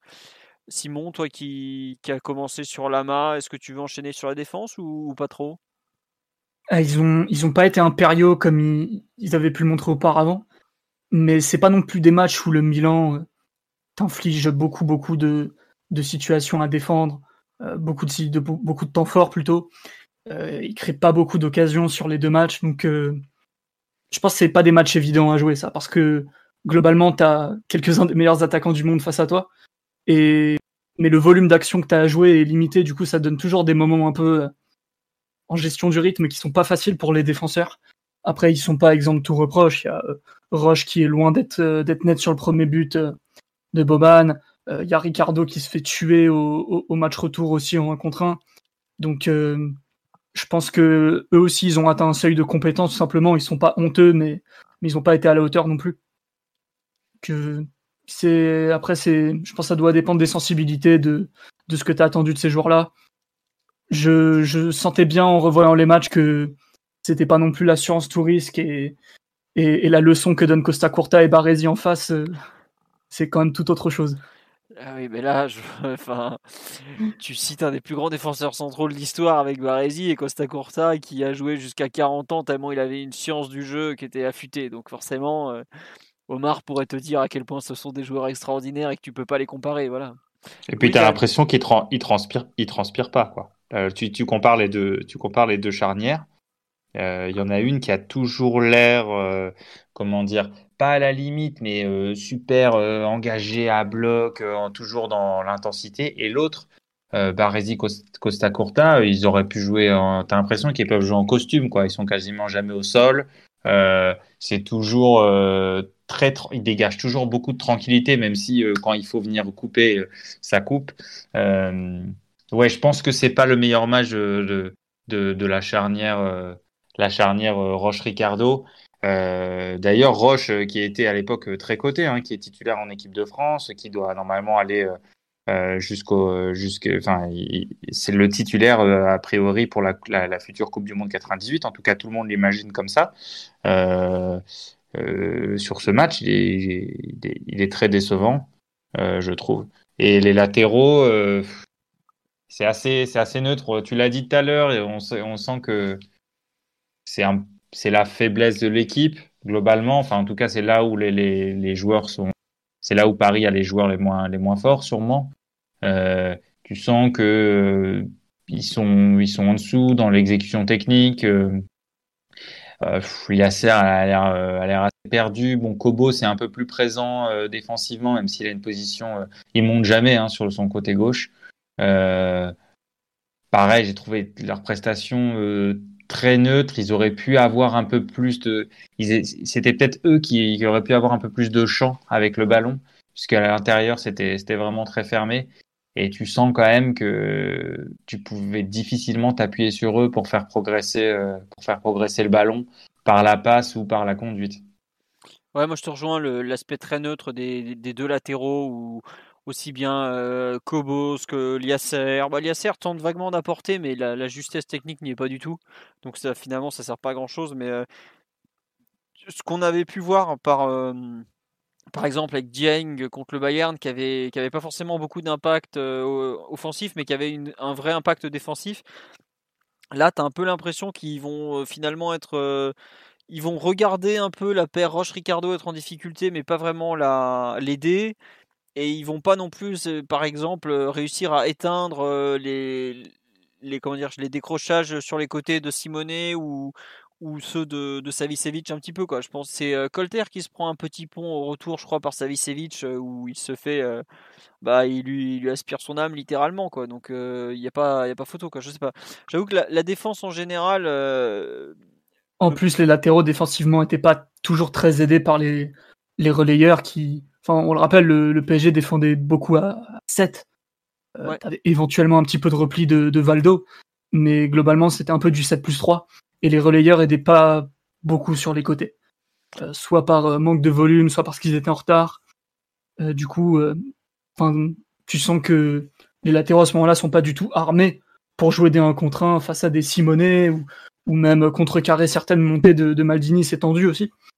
Donc ils, ils sont pas mis en valeur du tout et, même l'équipe, c'était pas c'était pas une configuration tout à fait idéale pour eux. C'est un peu c'est un peu toutes les limites qu'on a vues. Quoi. Ouais. Omar, tu veux rajouter quelque chose sur la défense, aussi bien les latéraux que les centraux, ou, tu veux passer au milieu de terrain euh, tranquillement? Non, rien à ajouter. Bon, je te laisse te lancer sur euh, le milieu de terrain. Donc aussi bien à l'aller qu'au retour, on va considérer que le premier quart d'heure du match aller, euh, on le met de côté. Hein. donc le, ouais. voilà, Le Gwen relayeur gauche, Guérin relayeur droit et Bravo en soutien donc de Rail à l'aller et Val de retour sur un peu. Bah, euh, moi, j'avoue que juste avant, je te coupe un peu, excuse-moi. Pour moi, le, seul qui tient son rang sur la double confrontation, c'est, je trouve, c'est Guérin. Les, les, deux autres euh, me paraissent. Le pauvre Bravo est un peu sous l'eau face à la puissance de De Sailly et Albertini qui se projettent et les et les Boban qui se baladent et Savicevic. Enfin, le pauvre, il est, submergé. Quoi. Il, il, a, il, a, il, a pas la présence nécessaire et c'est impossible. Hein. Enfin, il a été trop abandonné. Et Le Gwen, même si j'aime beaucoup son, son, jeu long, il en abuse un peu trop malgré tout, même si est qu'il y avait aussi une part de consigne. Mais bref, je mets Guérin un peu au-dessus des deux autres, par exemple. Je sais pas, toi, ton ressenti, euh, Bah, je, trouve que du coup, Le Gwen symbolise bien euh, et je, dis ça avec beaucoup d'affection entre guillemets la la, la, faillite qu'on a qu'on a connue sur le sur le match euh, du parc parce que lui qui est lui qui est d'habitude un joueur calme un joueur qui trouve des solutions sur le terrain par la passe euh, là il a il a fait très peu de différence sur sur sa qualité première il a constamment essayé d'allonger quand la pression a augmenté et il a du coup pas énormément rendu service à l'équipe, même si c'est vrai qu'il a une mission compliquée. Et vous parliez tout à l'heure de son, changement de poste. J'ai trouvé qu'il a rarement, rarement été dans le, dans le ton de la rencontre, là où Guérin, euh, en effet, a, a, toujours, toujours dans son style, toujours de manière un peu plus sobre, euh, un petit peu les, les, les tâches de l'ombre dans la salle des machines, j'ai envie de dire, à lui, euh, bah, au final, mieux connecté avec la rencontre, a, euh, a eu un peu plus d'apport en termes de, en termes de projection, notamment. Et euh, ça, ça nous a permis, notamment dans la période où on était bien, d'avoir, euh, d'avoir le ballon un petit peu plus haut. Et quand t'as Bravo, euh, c'est sûr que, voilà, il, il a, il a, il a perdu le fil, perdu le pied. C'était, c'était juste impossible de, de tenir son rang et de jouer au niveau où il avait joué contre le Barça dans, dans ce match-là. Ils, avaient les milieux de, ces Milan avaient juste décidé de lui pourrir la vie et ils ont bien réussi. Puis ils avaient le plan de jeu pour en plus. Mm. Donc, euh, non, ils avaient tout pour eux. Simon, sur le, le milieu, tu, tu, nous rejoins, Omar et moi. Tu as autre chose à ajouter, petit, possiblement? Je suis pas sûr de sortir Guérin du, du marasme totalement, mais c'est peut-être aussi parce que lui, pour le coup, il a pas fait une, un très grand match retour. Et vous Ouais. parliez peut-être un peu plus du, du Oui, match oui. aller. Oui, euh, moi je, je me Euh, considère, euh, enfin, mes considérations sont beaucoup plus euh, sur l'aller que sur le retour. Le retour, bah, il dure euh, 15-20 minutes et puis à partir du moment où ils ouvrent le score, euh, c'est ce que je disais. Enfin, tu sais très bien, ils sont tellement forts défensivement que c'était fini quoi. Donc euh, vas-y, c'est moi c'était plus en tout cas sur l'aller. Je pense que Omar aussi. Mais, mais un peu, un peu à l'image des latéraux, ils ont fait un match assez neutre où il n'y a pas eu de, dépassement de fonction, il n'y a pas eu de d'actions particulières qui peuvent rester en tête, peu de prise d'initiative, euh, peut-être même un petit peu moins d'énergie que, que d'habitude pour certains. Surtout euh, Guérin et Le Guen, parce que bravo, euh, sans avoir l'exubérance du, Barça, il était quand même plus en jambes que, les deux autres. Et puis surtout, euh, euh, ils sont tombés dans un match où ils pouvaient pas rivaliser. Quoi. Euh, ce que le Milan t'envoie en face, ce qu'ils ont en magasin, c'est beaucoup trop pour eux et, et, globalement, à aucun moment donné, ils ont montré même la capacité ou la qualité ou la personnalité pour, pour vraiment faire des différences dans l'axe, quoi. Que ce soit physiquement, techniquement, c'était très très compliqué pour eux. J'étais assez déçu du milieu de terrain. Je pensais justement que qu'au moins dans le jeu, le PSG allait peut-être faire plus de diff techniquement, euh, de poser un peu le ballon parce que le Milan joue assez bas. Et globalement, euh, ils ont tous une interprétation du match qui me paraît pas super appropriée. Et, le retour de Valdo, je parlais de son absence tout à l'heure au match aller qui, qui a pu te poser des, des soucis à mon avis, mais sa performance au match retour est, vraiment pas très bonne techniquement. Euh, je pense que dans la première demi-heure, il doit perdre pratiquement 100% de ses ballons dans le camp adverse. Et, là, on, part encore sur euh, des débuts de match ratés qui te font perdre du temps, qui t'empêchent de, faire douter l'adversaire. Bah là, c'est un petit peu ça aussi. Tu retrouves ton meneur de jeu au milieu de terrain, celui qui est le mieux euh, à même de, créer des connexions entre les joueurs. Il t'apporte pas ça du tout et même lui, au final, soit il va se retrouver sans initiative, soit il va faire des trucs un peu à mauvais escient, un peu dans le mauvais tempo. Et globalement, je sauve euh, personne du marasme, pour être très honnête. D'accord, bon. Euh, tu, tu es dur. Dan, tu veux peut-être en sauver un, toi? T'as t'as un cœur un peu plus gentil. Euh, bah, je vais peut-être ajouter un truc, c'est que je trouve que la configuration du match a, a pas tellement favorisé euh, l'expression de, de, de, de- Bravo et Guérin, qui ont beaucoup vu passer les ballons au-dessus d'eux et qui ont, plutôt, qui ont plutôt eu à jouer, euh, je, pense plus euh, au match aller, mais qui ont plutôt eu à jouer des, des, des, des, des ballons, soit des deuxièmes ballons, soit des, des, des ballons de, un peu de transition permanente. Et évidemment, c'est une configuration où, où avec le, le, le, le milieu et l'organi- l'organisation d'en face et le, type de milieu qu'il y avait, euh, ça les avantageait très très peu. Euh, ensuite, euh, voilà, juste ajouter que je suis, je suis d'accord avec Omar sur Le Guen, je trouve qu'il passe à côté. euh, dans, c'était, c'était un des joueurs sur lequel tu pouvais te reposer techniquement euh, pour éventuellement allonger, euh, être un peu plus propre. Et, et puis, euh, et puis euh, il est, sur ce match, il est, il est pas fiable. Et voilà, après sur les deux autres milieux, moi je sauve pas plus Guérin que Bravo. Euh, je trouve même que Bravo. si je devais mettre un demi-point en plus, je l'aurais plutôt mis à Bravo parce que parce que parce qu'il est toujours c'est un joueur fin techniquement, mais moi j'aime toujours le voir se dépouiller autant. voilà, il, pourrait faire un peu la starlette et et je trouve que même s'il souffre énormément, et vous l'avez très bien décrit, euh, j'aime bien voir ce joueur euh, dépouiller comme ça, euh, essayer de, de, de, se démener comme il peut. Alors parfois c'est brouillon, il court un peu dans tous les sens. c'est moins cadré que, que les milieux qui en face. Euh, mais c'est plutôt à lui moi que j'ajouterais le, le demi-point, mais je suis d'accord et je vous rejoins évidemment pour dire que et euh, ils sont pas sortis du lot sur, euh, sur ce match. Voilà, vous avez vu comment l'équipe fait ses notes. Vous saurez maintenant, messieurs. non, plus sérieusement. Euh, non, mais je, ça peut s'entendre, effectivement. je, ne ferai pas de commentaires. Ouais, ouais. En plus, il y a plus de demi-points chez vous, il me semble, depuis un moment. Ça fait pas 10 ans que ça a été supprimé ou un truc du genre. ouais, ouais. Mais moi, j'ai jamais mis de note de c'est bien, Dan. T'évites euh, une polémique facile. Euh, bon, je pense qu'on a fait le tour sur le milieu de terrain. Est-ce que bon, euh, Simon a parlé un peu du KD 10, Valdo retour qui est en grande difficulté, Rai qui est pas non plus brillant, brillant à l'aller. Moi, j'avoue que le match de Rai, j'en avais parlé un peu tout à l'heure déjà. C'est son manque de vitesse que j'avais déjà remarqué contre Barcelone. Je me souvenais pas que c'était aussi flagrant. Et c'est vrai qu'on parlait il y a, lors de du podcast sur PSG Barça ou PSG Bayern, je sais plus, du, fait à quel point de, Wea serait aujourd'hui un joueur tout à fait euh, d'actualité. Euh, Ginola probablement aussi, euh, peut-être Ricardo également. Autant Rai me paraît vraiment être un joueur des années 90. Et c'est pas du tout méchant, attention, hein, je, sais qu'il a énormément apporté au PSG. Mais c'est vrai que imaginez aujourd'hui un meneur de jeu euh, aussi, entre guillemets, euh, fixe. Alors attention, il, se bat et tout, il se déplace sur, la, sur le côté, mais aussi peu rapide en fait. Je l'imagine aujourd'hui beaucoup plus comme un 9,5, un mec. Euh, je vais en faire hurler certains, mais je trouve qu'il a un peu le profil Fellaini quand il joue en second attaquant, en fait. À savoir un joueur qui est très grand, qui a une capacité à garder le ballon très haut sur le terrain, qui est, assez, qui est super intéressante. Bon, qui est évidemment plus fin techniquement que Fellaini et qui est capable de donner des passes que Fellaini n'imaginerait même pas, mais un peu ce genre de, profil hors du temps, à savoir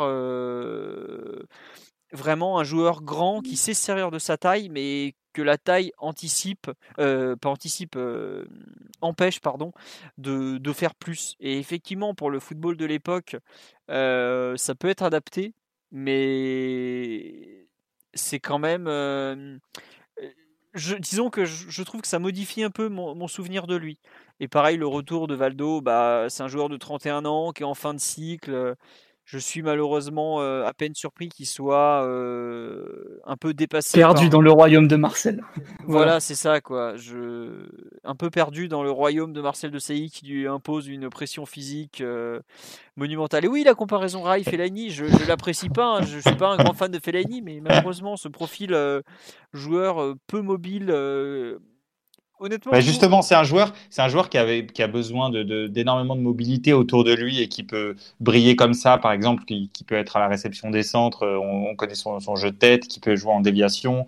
Euh, il a besoin de beaucoup de mobilité autour de lui. Et donc, dans un match comme ça, où en fait Paris s'est très peu projeté, a mobilisé peu de monde devant, il y a eu peu de soutien aux attaquants, tu vois encore plus facilement les, les, les faiblesses qu'il peut, qui, qui, qui peut avoir.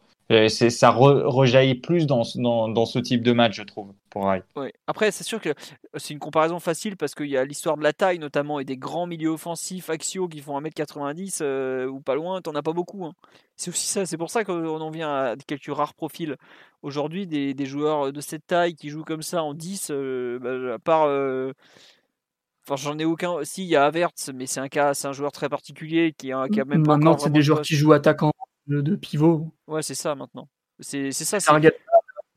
C'est un peu ça. Donc, c'est pas du tout méchant. Hein, au contraire, euh, c'est juste que c'était c'est un témoignage de l'époque, euh, la façon dont Rai euh, jouait dans les années 90 et avec laquelle il a énormément brillé. Ça a quand même été un des peut-être 10 meilleurs joueurs du monde pendant une période. Donc c'est pas c'est pas c'est vraiment pas une insulte. C'est juste une comparaison avec une, un joueur actuel, quoi. C'est tout. Donc je n'ai pas peur de vous, là, les, les deux, euh, Omar et Dan. Simon va me protéger, autant dire qu'on va pas aller loin. non, mais Omar, sur euh, la performance un peu de, de Rai et les, les problèmes qu'effectivement que son profil pose dans un match pareil où ça manque un peu de mobilité. euh, Enfin, ça manque je- d'appel et tout autour de lui, de, de, de mouvement, quoi, tout simplement. Je sais pas sur le côté anachronique si aujourd'hui tu pourrais imaginer, pour faire un parallèle avec un, un joueur du camp d'en face, un capitaine de défense qui fasse 1m76. C'est vrai. Tu vois, euh, enfin c'est le cas de c'est le cas de Baresi, ça n'a pas empêché et ça n'empêche moi perso ça m'empêche pas de penser qu'il sera un immense joueur encore en, en 2020. C'est c'est peut-être l'uni- l'uniformisation pardon des, des profils de joueurs à certains postes qui fait qu'on se pose euh, ce genre de questions, mais pour moi la classe et les qualités fortes telles qu'il les a eues en fait elles traversent forcément les âges. Donc euh, j'ai pas de, enfin j'ai pas doute qu'il aurait quand même réussi à, faire la carrière qu'il a faite aujourd'hui en 2020. Après, euh, c'est sûr que sur ce match-là, c'est pas le match qui est le qui est le plus en valeur parce qu'il n'y a pas de jeu, il n'y a pas beaucoup de jeux intérieurs au PSG, il n'y a pas beaucoup de redoublement de passes, il n'y a pas beaucoup de, de, de possibilités pour lui d'orienter.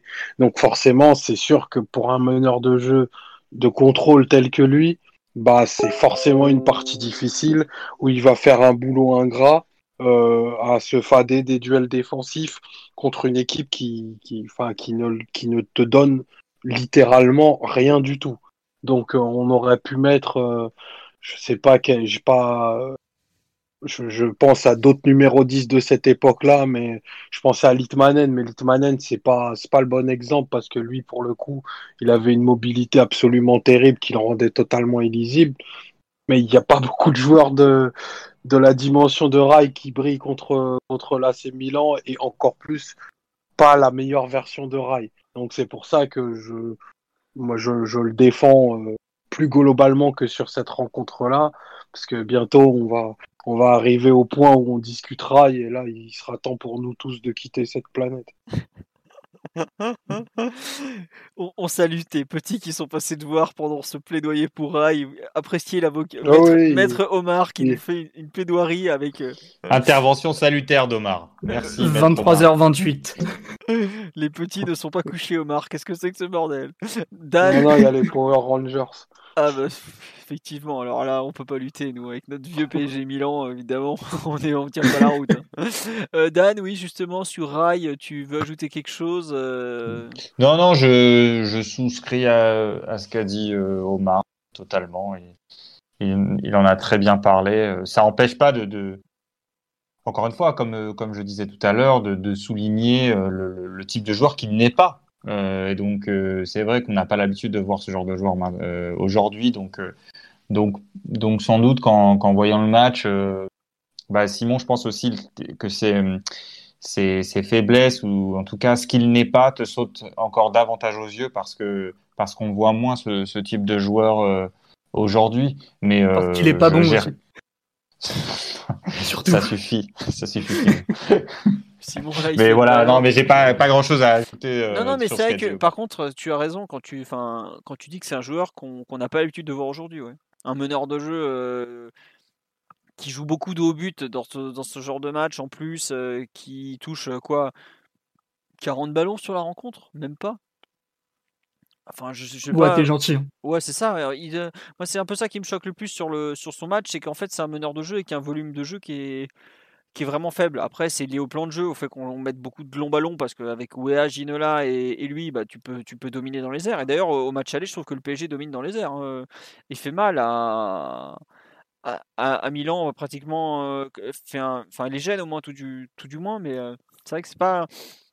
C'est c'est quelque chose, en fait, c'est intéressant à revoir, mais tu as du mal à le projeter sur. euh, quand tu vois le football moderne, tu, tu comprends un peu pourquoi ce genre de profil a disparu aussi. À savoir que bah, tu prends un mec encore plus physique que tu lui imposes, et forcément, tu réduis. euh, tu peux réduire sa zone d'influence de façon assez drastique, euh, avec pas tant de, de ressources que ça au final. Donc voilà.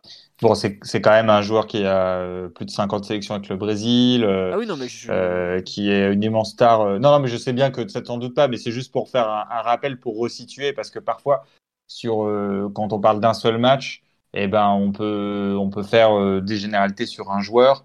Il faut quand même rappeler euh, que c'était un, un, des un des immenses joueurs des années 90 euh, dans le monde. Ah à, la, fois à Sao Paulo avant qu'il vienne à Paris en équipe du Brésil et au PSG.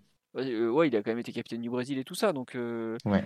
Non, mais c'est vrai que c'est un joueur, je pense, qui a beaucoup souffert de l'accélération du football. L'accélération, c'est ce qu'on me dit sur le live, ça allait beaucoup moins vite le football dans les années 90. Oui, oui, c'est totalement ça, oui. Et effectivement, euh, l'accélération du, tempo moyen, de, des, capacités physiques de tous les joueurs ne va pas dans le, sens d'un joueur comme Rai qui était plus à l'aise sur du jeu plus posé, où il avait euh, peut-être euh, plus de avec un peu un peu moins de, de courses de partout et tout ça quoi voilà, aujourd'hui c'est pas un joueur. Enfin, aujourd'hui on dirait Drake c'est un joueur qui, qui ne va pas, qui, qui a pas le profil première ligue par exemple. et voilà, c'est tout. Il y, en a plein des joueurs comme ça. Mais je pense que par exemple il serait dans, en Italie par exemple, il aurait fait une carrière aussi belle qu'à Paris par exemple. Bon, voilà, c'était une simple analyse sur un joueur qu'on connaît. Après, on peut préférer Schneiderlin. Hein. Lui, il a le profil Première Ligue. Hein. il a l'intensité de la Première hein. Ligue ou pas? Ah, Parce que nous, on en a, on en a qu'on la Première Ligue. C'est sûr qu'on préférera toujours Rai à Krikoviak. Il y a pas de doute. Mais oui, c'est un meneur de jeu comme ça se faisait à l'époque et comme ça se fait beaucoup moins aujourd'hui. c'est aujourd'hui les, les 10 ont pratiquement disparu pour, au profit des 8 et c'est comme ça. C'est, l'évolution du football aussi. à l'époque, enfin vous revenez encore en arrière, ça se passait pas comme ça et puis voilà, peut-être que ça reviendra un jour, on sait pas. Bon. Je demande aux gens qui nous écoutent de m'envoyer en DM les qui à leur avis les meilleurs matchs de rail ah, PSG, pour que je revois parce que là de ce que j'ai vu il mange même pas à la table de Valdo, très honnête. Non, non, mais. il faut, par exemple, que tu vois la, la, la finale de la Coupe intercontinentale. Euh, continentale, bah oui. Euh, du, contre, enfin, de, de, son Sao Paulo contre le, le, le Barça euh, de Cruyff.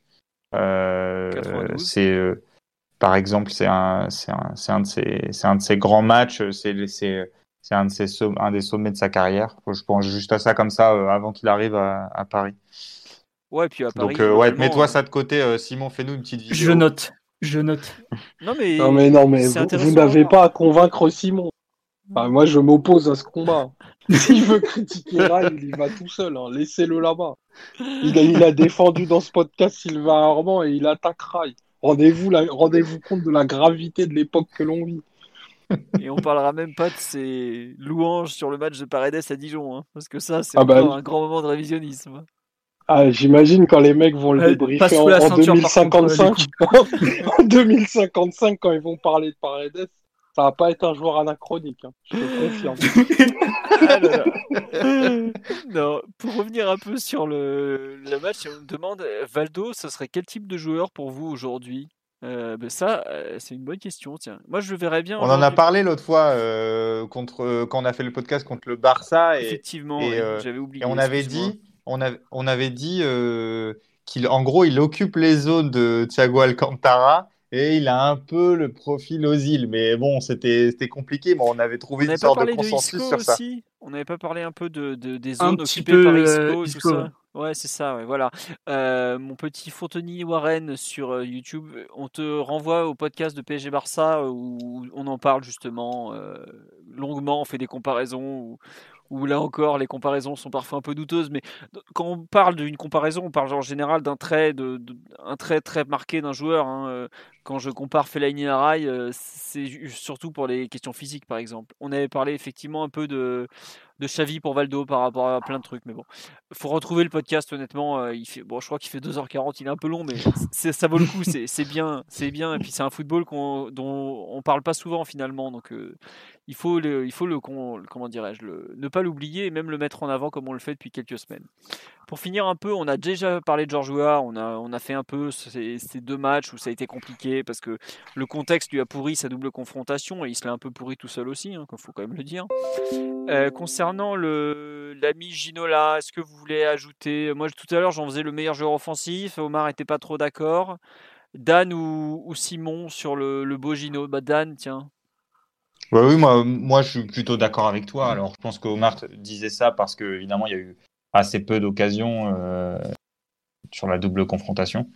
Mais, euh, mais je pense que c'est le, joueur qui a montré euh, le plus de personnalité, le plus de persévérance, euh, qui a, il a quand même réussi à faire les différences. Il tombe sur un Panucci très accrocheur, très, très malin, qui mettait des petits coups, et puis un excellent défenseur aussi, hein, avant tout.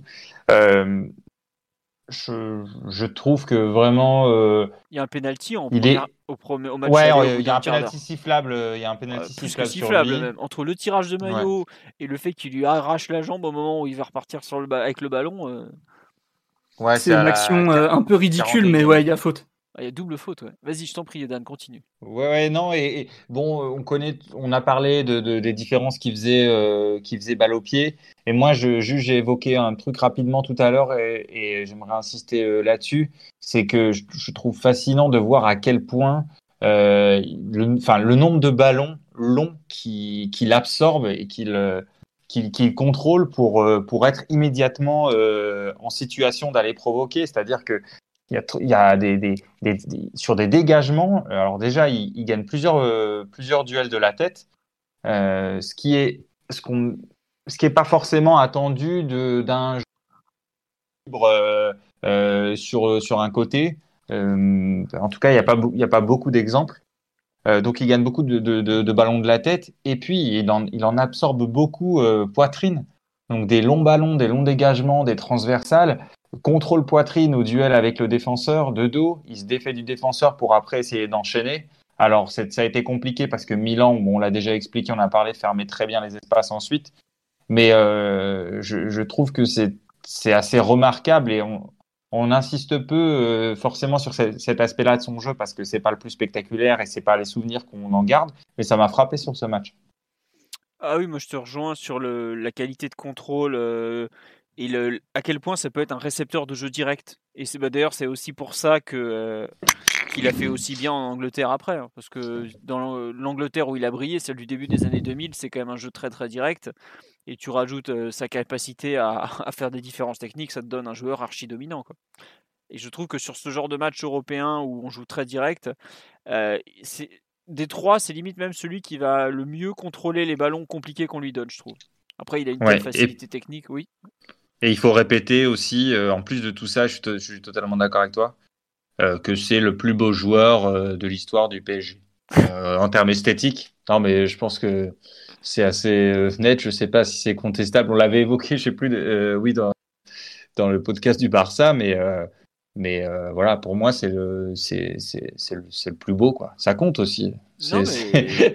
tout à fait, Dan. Je sais que tu as ton côté il porte, il porte bien, qui ressort, il... mais. Euh... oui, il porte bien le maillot, il est toujours élégant. Je pense que c'est le seul joueur du PSG que les Milanais en face regardent avec, euh, avec euh, une certaine admiration ou un certain, euh, un certain respect, dans, en tout cas dans l'approche esthétique. Tu vois, il n'aurait pas juré dans l'équipe d'en face, lui. Mm. Dan, il a. Ils étaient moches, les mecs en face. Dan, il a plus de 30 ans, il ose pas dire qu'il a du flow, mais bon, c'est un peu ça dans l'idée, quoi. ouais, ouais, c'est ça. Non, mais regarde. Ouais, non, mais là, c'est du flow, là. Le flow, parfois, ça peut se traduire par un, un look avec un petit jogging et une casquette, ça peut passer, tu peux avoir du flow. Mais là, c'est là, c'est de l'élégance supérieure. Là, on est dans autre chose. Euh, on dirait les, on le dirait, flow, c'est pas assez. On dirait les groupies madrilènes qui, qui t'expliquent que Marcelo a un style fou quand il est avec sa, son jogging et, et c'est, c'est pas son costume et ses baskets. Quoi. Ou, ou, ou Ricky Pouch. Ou Ricky Pouch selon d'autres. Oh. Non mais oui, on nous parle sur le live d'élégance physique et technique. C'est oui pour décrire le beau Gino, c'est, exactement ça. Et moi je trouve que la, l'action qui ne va pas au bout, qui, trouve la barre transversale où il fait le contrôle, la façon de conduire la balle, elle est le dribble, l'enchaînement, c'est dommage qu'il ne marque pas parce que je pense que c'est un but qui aurait été encore plus beau que celui qu'il met contre le Real, qui est son but mythique à Paris. Mais euh, et il a une, une classe sur le terrain qui est, qui est vraiment incroyable. Et je trouve il aurait dû être ballon d'or. S'il la met, le parc s'écroule. Hein. Franchement, c'est c'est juste de la folie, quoi. S'il la met. Non, incroyable. mais l'action est incroyable et c'est vrai que je trouve que on a parlé un peu des difficultés de, du fait que le Milan était supérieur collectivement et parfois aussi individuellement. Et je trouve que c'est le seul joueur parisien qui arrive à rétablir l'équilibre de, dans les différences individuelles. Parce que c'est le seul qui va vraiment mettre en difficulté un joueur milanais, à savoir Panucci, parce que Panucci passe quand même pas une double confrontation tranquille, hein, et pourtant c'est un gros espoir de l'époque. Enfin, quand on voit Panucci, il a quoi? Il a 60 sélections en équipe d'Italie ou un truc du genre, hein, c'est quand même une pointure en termes de latéral droit, il n'y en a pas eu beaucoup de son niveau. Hein. Et il est en difficulté. Il y a le, le penalty dont j'ai parlé. Il y a plusieurs dribbles où Ginola lui fait mal. Ginola, il a droit à un traitement de faveur. C'est Tassotti qui le découpe au retour au bout de 5 minutes, je crois aussi. Enfin, Ah, c'est lui. C'est ouais, ça. Des... Oh, non, non, au bout de, au bout de 30 secondes. Ouais, 30 secondes. Ça doit être la deuxième action du match. D'ailleurs, Tassotti va durer un quart d'heure. Après, ils font genre, il se blesse. Mais euh, non, je trouve que c'est. Euh, le PSG finit un peu en autre boudin son, sa campagne européenne. Et je trouve que c'est le seul qui jusqu'au bout aura été euh, aura représenté l'excellence de ce de cette euh, épopée 94-95. Alors il manque la réussite, il manque euh, quelque chose, mais dans l'abnégation, dans le le comment dirais-je le le fait de quitter la compétition la tête haute, je trouve qu'il aura été admirable. Ginola sera pour, pour nous, euh, podcast de la dignité, l'homme le plus digne de cette campagne 94. Oui, et puis il, et puis il incarne, il incarne euh, l'identité de ce club qui est à la fois euh, le côté Titi, faubourg parisien, donc abnégation, et en même temps paillette. Donc Ginola, il incarne, ah il incarne tout à la fois. réunionnais, hein, soit précis. Paillette, ce qui brille. Hein. oui. oui, bien sûr, bien sûr. Euh, là, on parle du, très haut niveau. Euh, et, je trouve que c'est. Oui, c'est le, joueur euh, emblème. Bon, après, il y a tout un tas de joueurs à cette époque qui ont, qui ont voilà, passé beaucoup de temps à Paris et donc auxquels tous les supporters avaient un, certain attachement. je trouve que Ginola, c'est le PSG. C'est toute l'identité du PSG, c'est tout le spectre, c'est le côté parfois un peu aussi euh, euh, arrogant ou détesté par une partie de la France. Enfin, il avait, il avait, il avait tout ça à la fois, euh, qui faisait que c'était un joueur bah, adoré par les supporters. Et, bah, pas trop, pas trop voilà, tu guettais, tu guettais ses prises de balles parce que tu savais que que tu, que tu pouvais t'enflammer chaque fois. Ouais, Simon ou Omar pour conclure sur Ginola et je pense que ça. Ah, Ginola était très euh, chemin du roi compatible. Je, valide. mais, ah c'est clairement le meilleur parisien sur les, sur les deux confrontations. Celui qui, qui rivalise clairement avec l'adversaire. C'est un des seuls qui pourrait être dans l'équipe d'en face sans qu'il y ait aucun débat euh, possible et, imaginable. Donc, euh, lui, pour le coup, il faut, il faut rendre hommage à sa, sa performance qui malheureusement n'a pas pu être célébrer du but qu'il aurait mérité de marquer avec la barre transversale.